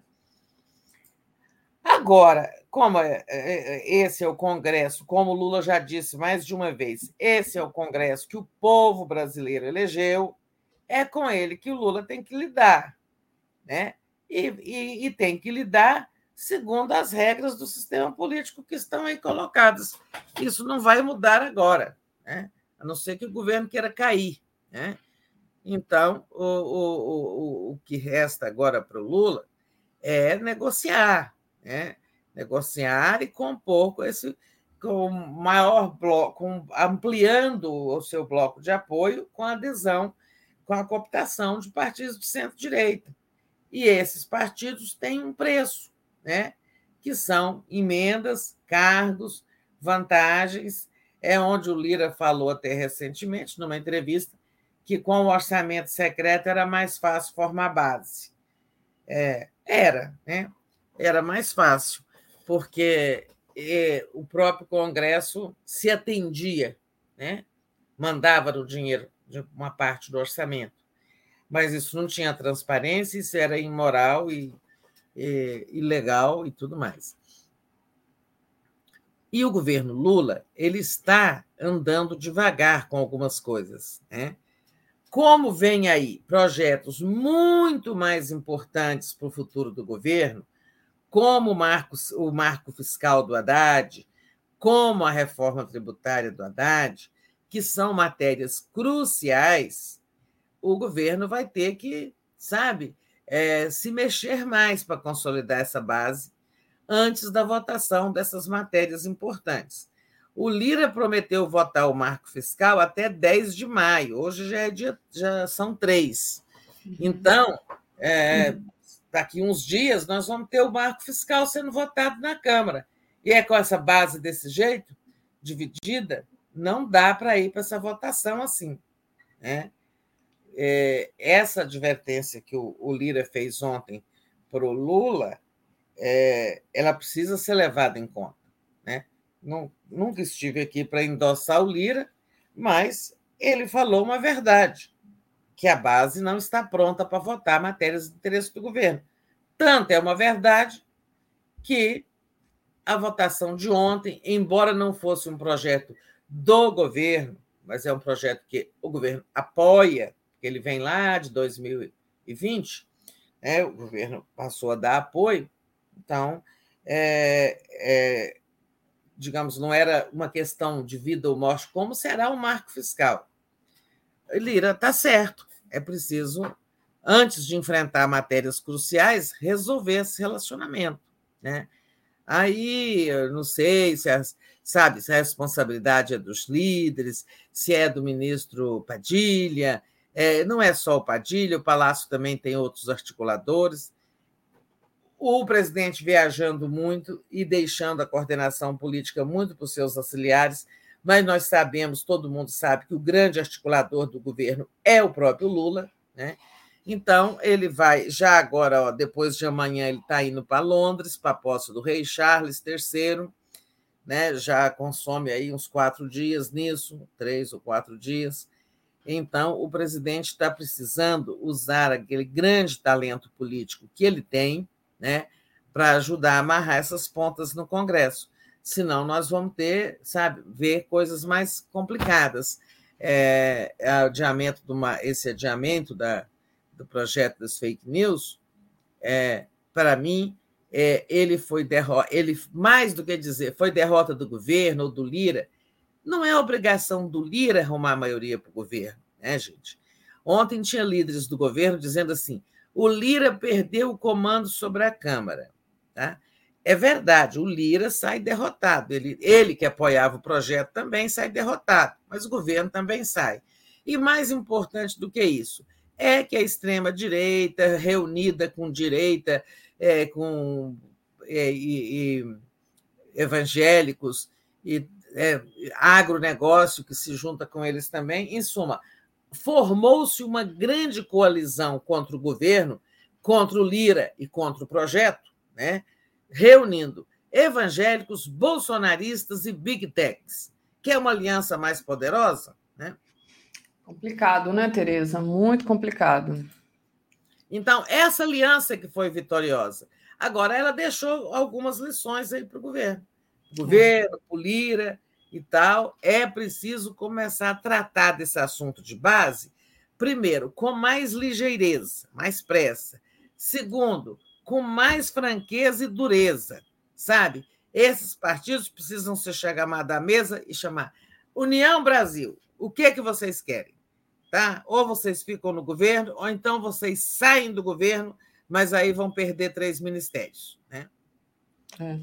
É, é verdade, é, Tereza. Até, até o próprio MDB, né? Eu estava lendo uma notícia outro dia que para escolher os representantes dessa CPMI do dia 8, eles iam é, tentar escolher alguém que. Porque existe dentro do, do mesmo partido gente que é, trabalharia contra e gente que trabalharia a favor, né? Então, assim, está é. tudo muito dividido, né? E aí precisa ter mais muito. clareza, como você falou. É, tem que jogar mais duro.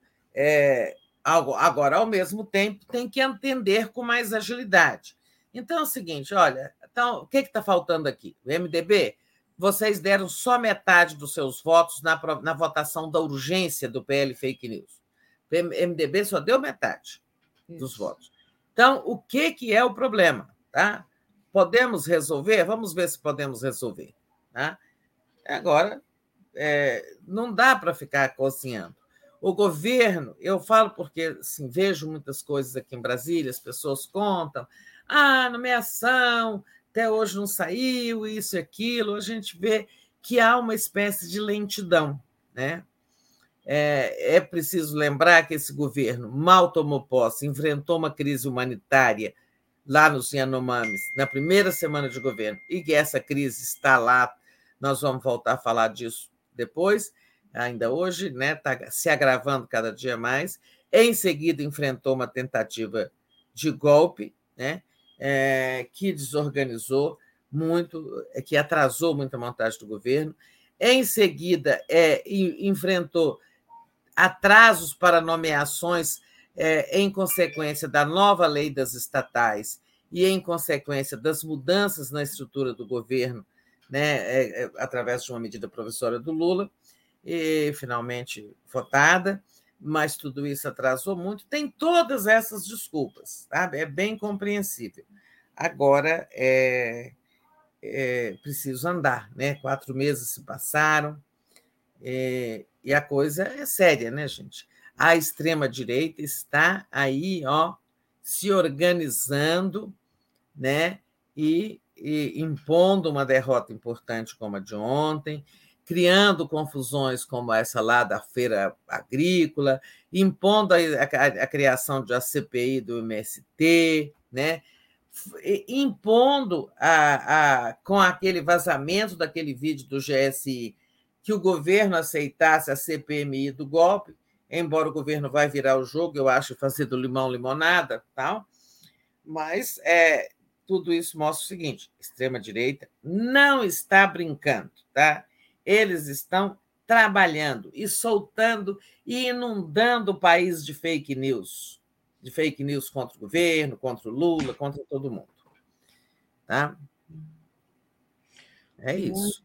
Muito, muito bem, Tereza. E, Tereza, é, antes do, de, desse fracasso da votação, né, teve ali até uma entrevista coletiva do ministro Flávio Dino, né?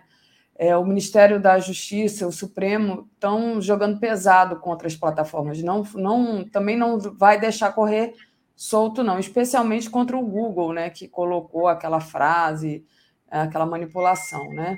Então, como é que você viu essa postura do Dino é, especificamente e é, também o Supremo, também o posicionamento do Supremo? Olha, eu não sei avaliar é, que efeito teve a ofensiva do governo através do Dino e a ofensiva do Supremo, né, através da determinação do ministro Alexandre, é, os dois desencadearam uma ofensiva contra o Big Techs, especialmente Google, né, e tal.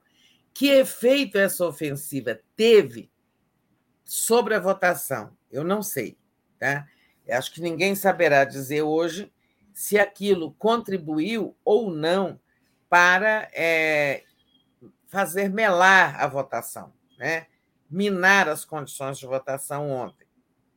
Né? Tipo assim, que a que Google tenha entrado em campo dizer agora vamos derrotar o governo, né? É, porque o, a verdade é que o Google estava em campanha contra o projeto e foi disso que o ministro Dino falou num pronunciamento altamente republicano, corajoso e firme, né? em que ele diz: olha, aqui tem lei, né? este país é soberano. Não me venham falar em termos de uso da plataforma, ah, isso contraria nossos termos de uso. Quando se diz tem que, tem que tirar do ar perfis que façam, é, preguem violência, especialmente sobre, contra escolas, etc. Ah, isso viola nossos termos de uso. Olha, termos de uso não estão, disse o Dino ontem, acima da lei da Constituição. Né? É, e aí determinou, através da Secretaria de Defesa do Consumidor, né, é, a imediata retirada daquelas, daquela nota que o Google punha na sua primeira página, que era, na verdade, como dizia o, ministro ontem, uma informação cifrada, uma propaganda cifrada contra o projeto das fake news. Né? Ou seja, o Google usando o seu poder para fazer campanha contra o projeto. É, isso o ministro é, considerou abuso, né? E então foi determinada a retirada e uma multa de um milhão por hora é, de, é, em caso de atraso do cumprimento da cautelar. Né? Foi uma medida dura. Talvez nenhum país, é, eu ouvi especialistas dizerem ontem que já houve muitas refregas entre governos nacionais e as grandes plataformas de internet mas que talvez esse conflito de ontem, essa queda de braço entre o governo Lula e, e o, o, o, o, Google e as plataformas é, tenha sido o enfrentamento mais contundente né, entre um governo nacional e as a Big Techs, especialmente Google, com o seu poder. Né? E, ao mesmo tempo, o ministro também é, fez determinações lá é, relativas à retirada dessas coisas do ar, de não fazerem propaganda contra o projeto, mais ou menos replicando a decisão é, do Ministério da Justiça, uma ofensiva pelo lado do Judiciário, deixando claro que O Supremo quer a regulamentação das fake news, das plataformas, quer medidas efetivas contra fake news. É, como disse ontem o ministro da Justiça, olha, a mentira mata.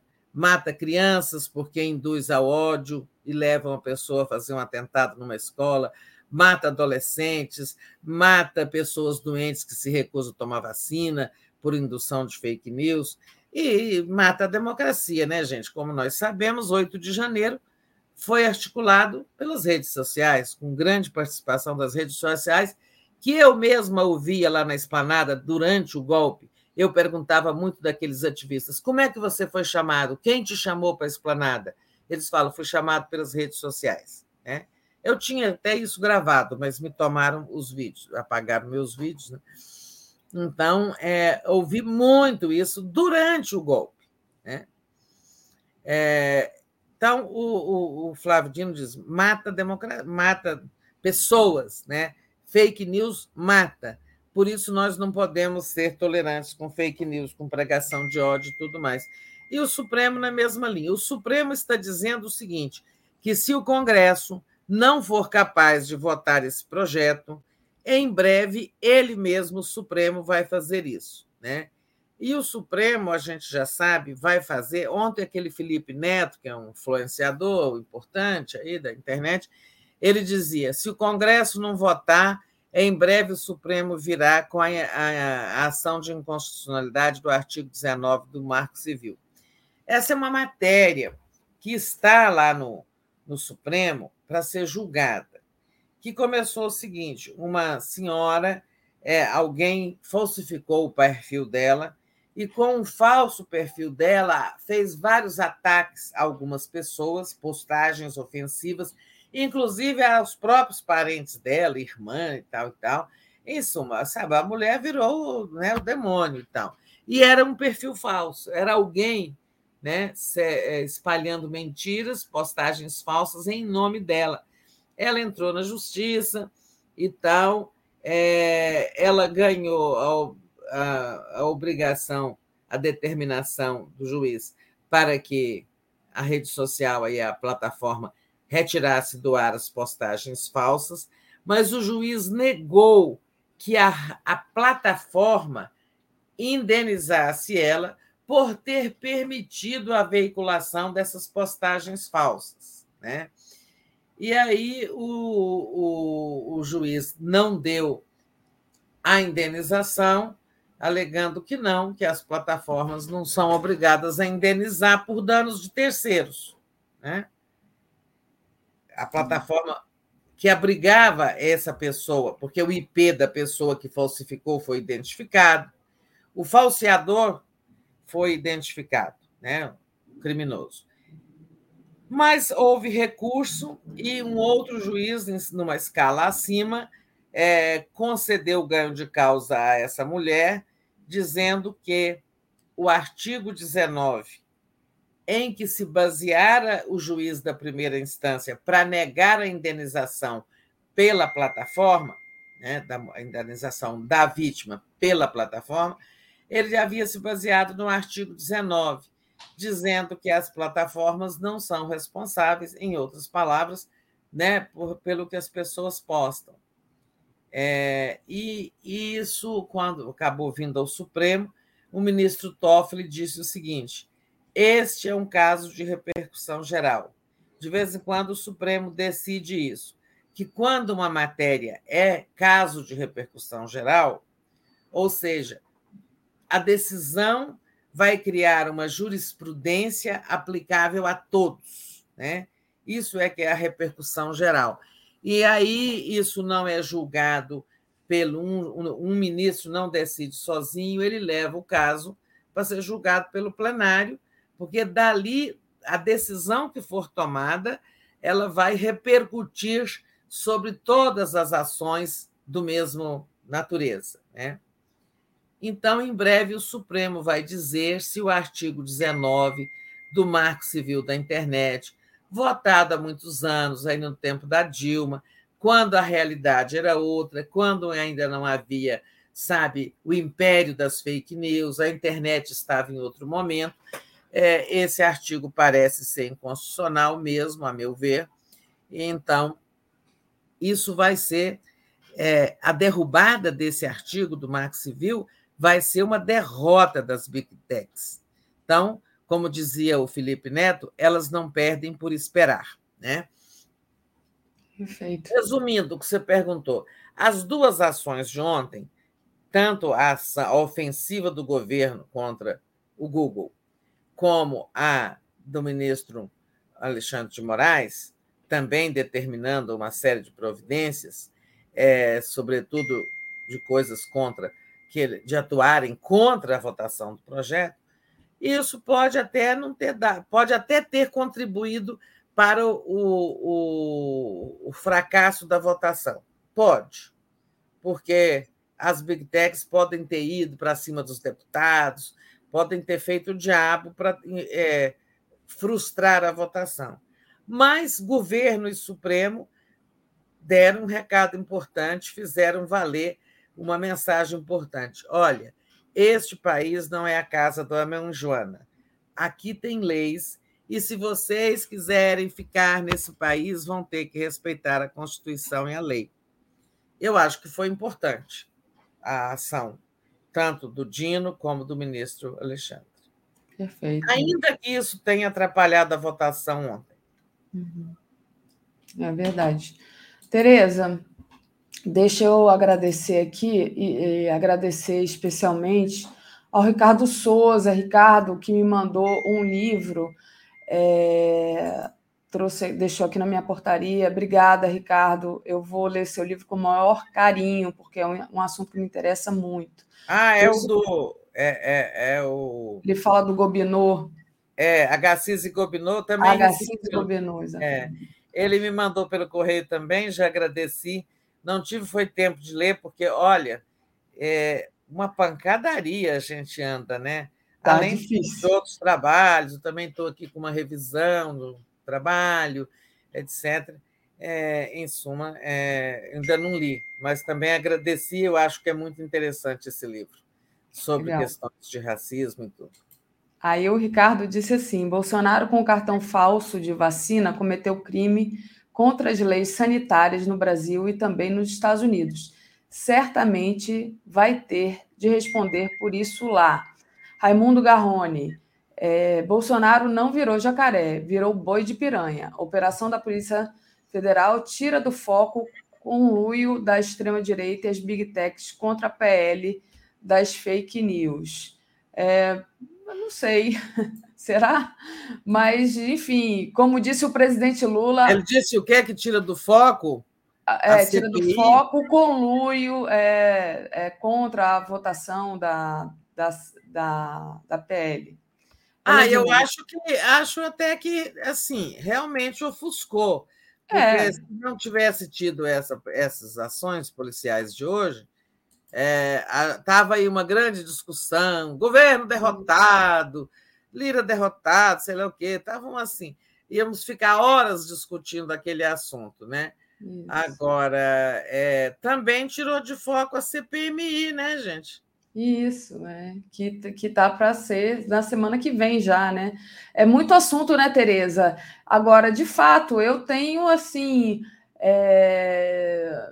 uma satisfação enorme de discutir aqui e trazer, por exemplo, a opinião do Eugênio Aragão, quando diz que o Bolsonaro pode estar perto de uma prisão. Eu fico. É, é, é, é, é um assunto que ofusca, um assunto importante, ofusca, mas que é finalmente, né, a gente está vendo as coisas andarem, e claro que dentro o Aragão do processo isso, legal. Né, que está perto. Ele disse, olha aí. Mas não foi então, mensagem tá para nós, não, né? Não, não, tá, é uma matéria que está no 247. Ah, colocar aqui a matéria. Bolsonaro pode estar perto de perder isso. a liberdade. É, eu também acho que então, a qualquer assim, hora. Agora, é. ele vai perder a liberdade, a meu ver, não é por causa de vacina, não é por causa de joia das Arábias. Eu acho que é quando o inquérito do golpe chegar bem, assim, chegar a ele. Né? É. E então é isso, Tereza, tá aí. É... A CPI ficou para a semana que vem, tá? né, não conseguiram chegar a acordo lá sobre quem vai ser presidente, quem vai ser relator é, e tal. Ó, o Humberto Costa está dizendo aqui no Twitter que as outras cinco pessoas já foram presos. Né? É, ele falou, mas ele só menciona o Max Guilherme e o Sérgio Cordeiro. Esses são dois seguranças né, que estavam, inclusive, com Bolsonaro no, nos Estados Unidos, ou seja, são unha e carne, né? Agora, faltam quatro nomes que ainda não apareceram. Mas a CPI ficou para a semana que vem. Vamos em frente, Davi. Vamos em frente. Um outro assunto importante, né? Lula não para. Ontem o Lula recebeu o presidente da Argentina, Alberto Fernandes, e encaminhou um socorro à Argentina, né? É, Tereza, também é importante esse fortalecimento. Eita, Tereza, eu acho que ela fechou sem querer a janelinha do StreamYard, daqui a pouquinho ela tá, tá voltando aí, deve ter sido sem querer mas eu queria justamente que ela falasse sobre a atuação do Lula nesse fortalecimento dentro da América Latina. Opa, a Tereza está voltando. Foi sem querer. Oi, Tereza. Você fechou, Fui eu né? mesma que me desliguei. Bom, Lula e Alberto Fernandes, Tereza, juntos ontem. Então, gente, olha só. Como a gente tem dito, a extrema-direita está ativíssima nas fake news contra o Lula. Eu fico sabendo de umas horrorosas. É, e é, eu tenho um irmão que participa de um grupo de amigos de infância, de adolescência, em suma, amigos de juventude que e lá tem bolsonaristas e não bolsonaristas. É por lá que ele pega muita fake news bolsonarista e me conta. Cada hum. coisa horrorosa, né? E olha, eu já estou vendo que já veio ter uma fake news aí contra a, essa medida que vai ser anunciada, que deve ser formalizada ainda, é, de é, socorro Argentina. No sentido de que é dar dinheiro para a Argentina, passar a mão na cabeça do, do Fernandes, porque ele é de esquerda, porque ele é amigo do Lula. Então, vamos colocar as coisas nos seus lugares, né? O Brasil é, tem a Argentina como seu maior comprador, né? Aqui, se não me engano, são é, 15 bilhões. É, não, talvez seja a China. Eu acho que o maior comprador é a China, em seguida é a Argentina. Tá? É, mas é, com essa crise a Argentina, na economia argentina, os exportadores brasileiros estão perdendo espaço, deixando de vender.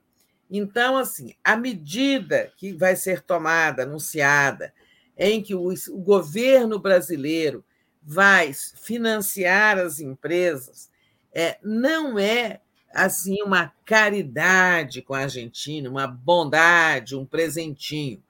É uma medida para proteger nossos próprios exportadores. Claro que ajuda também a Argentina. Né? Os nossos, por exemplo, exportadores, os brasileiros que vendem para a Argentina, as empresas brasileiras que vendem para a Argentina, é, elas têm 30 dias para receber em dólares, né? É, a China está dando prazo maior e está, inclusive, financiando as empresas exportadoras. Ou seja, quando o Brasil não facilita o negócio com a Argentina, os chineses facilitam. Né? Então, o que é essa linha de crédito? Né? Existe aí um fundo chamado Fundo Garantidor das Exportações, que é mais ou menos um dinheiro que o governo tem para o seguinte: eu exportei aqui, sou uma exportadora de biquínis, né? Sabe que a gente exporta muito biquíni, gente? Biquínis brasileiros são, é, fazem muito sucesso lá fora. Né? Eu sou uma exportadora de biquíni e vendi, levei um calote, né? Então, o fundo garantidor me recompensa, porque se tivesse sido a operação foi toda feita corretamente, mas levei um calote porque a empresa que é para quem eu vendi faliu, coisas assim. Né? O governo vai usar o fundo garantidor para dizer o seguinte: agora suponhamos que eu sou exportadora de biquínis para a Argentina. Pode exportar seus biquínis, tá? É, eu, governo brasileiro, lhe garanto o pagamento e vou dar um prazo maior para que a Argentina me pague. Tá? É isso que vai ser feito, uma triangulação. Ninguém vai dar dinheiro para nada. Não tem Brasil dando dinheiro para. Não tem Lula dando dinheiro para Fernandes, não tem Brasil dando dinheiro para Argentina. Então, fiquem todos vacinados, porque vem fake news aí. Tá? Ah, o assunto é do interesse do Brasil, dos empresários do Brasil. Tá? Esse socorro à Argentina. Sabe? Claro que é bom para eles, ajuda eles nas suas dificuldades, mas é também do nosso interesse de não perder exportações.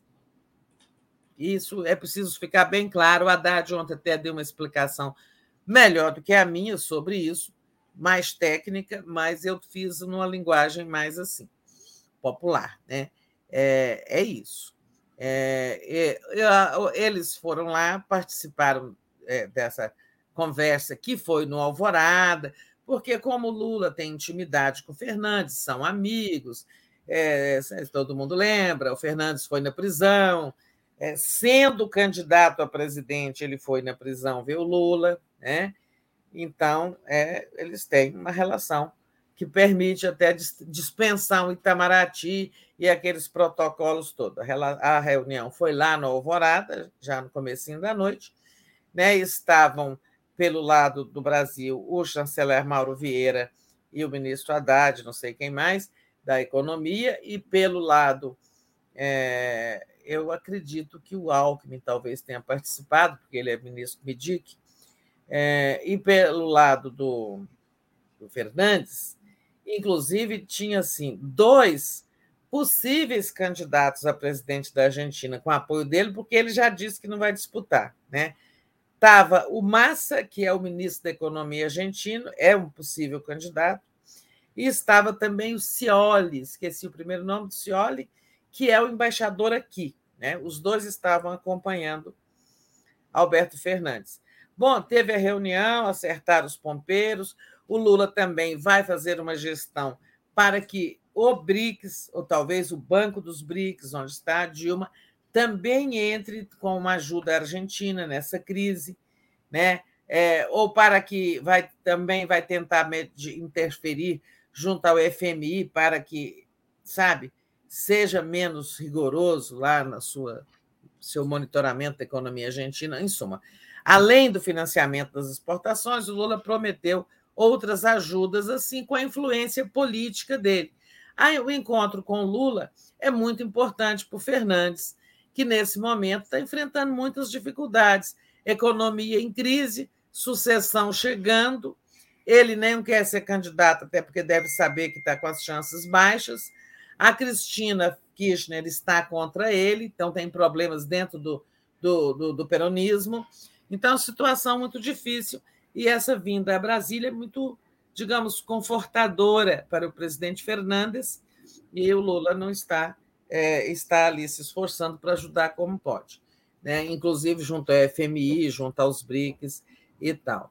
É, depois eles iam jantar né, lá no Alvorada, eu acho que aí só os dois, não sei se os outros ficariam ou ficaram, é, mas é, de forma que não teve assim, um anúncio formal ainda, mas é isso que eu falei, são essas as medidas. Perfeito. Nós temos para hoje nós temos, temos para hoje.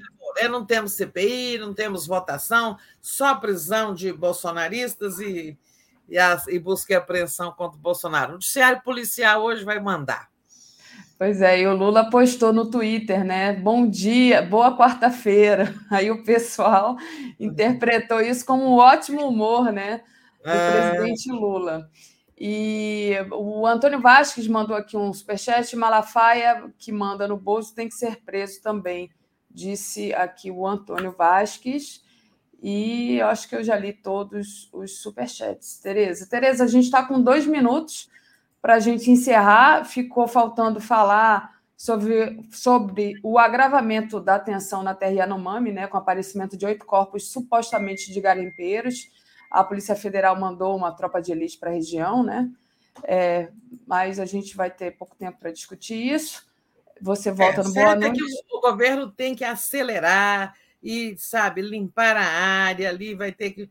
É, eu sei que o governo já vem trabalhando desde janeiro, mas vai ter que jogar mais pesado ali para evitar, porque não é só garimpeiro, ali tem crime organizado, tráfico de armas, tráfico de drogas, tráfico, é, coisas, coisas, coisas é, que o governo Bolsonaro permitiu que o crime se instalasse ali, porque queria destruição, extermínio dos Yanomami.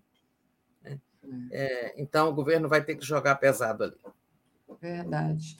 E o Clides diz, Tereza, se a Argentina não desdolarizar a economia, nada irá para frente. O Brasil precisa ensinar. É, eles têm um problema lá, são viciados em dólar. É. E aí, Tereza, para a gente é, falar aqui do, da programação de hoje, né? Agora, às 10 horas, o mundo como ele é, imperialismo promove cerco militar à Rússia e à China.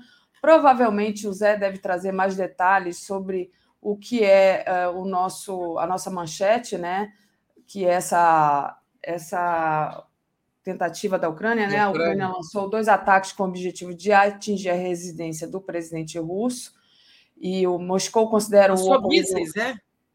É, foram drones, eu acho, uma coisa assim. Eu não tive tempo de ler a matéria. É, Dois é, ataques é. de drones durante a noite com o objetivo de atingir a residência do, do presidente, afirmou o Kremlin. Né? A aeronave foi derrubada usando medidas projetadas para combater a guerra eletrônica e não causou vítimas ou danos. Então, o Zé Reinaldo deve trazer mais detalhes daqui a ah, pouquinho. Agora, às 10 horas já vai começar né? E é, só trazendo aqui a programação, então às 10 a gente tem esse programa do Zé Reinaldo, às 11 horas tem o Giro das 11, às 13 horas, é, aula com Vassoler, perspectivas filosóficas existenciais sobre a maturidade e a sabedoria, às 14 horas, Cultura 247, às 15 horas, o, o Atush entrevista o Alisson Mascaro, 16 horas, Brasil Popular, a urgência de um projeto popular de desenvolvimento para o Brasil, às 17 horas tem o Estado do, de Direito, CPI do MST, ataque, criminalização do movimento e do governo Lula. 18 horas, Léo Quadrado, 18h30, Boa Noite 247, Tereza Volta, 22 horas o dia em 20 minutos, 23 horas a live do Conde. Com isso, Tereza, a gente vai encerrando aqui. Peço para vocês deixando o like e compartilhando a live. Tereza? Isso, Daphne. Boa quarta-feira para você, para todos e todas da nossa comunidade. Vamos em frente até a noite. Tchau, Vamos tchau. Beijo, tchau.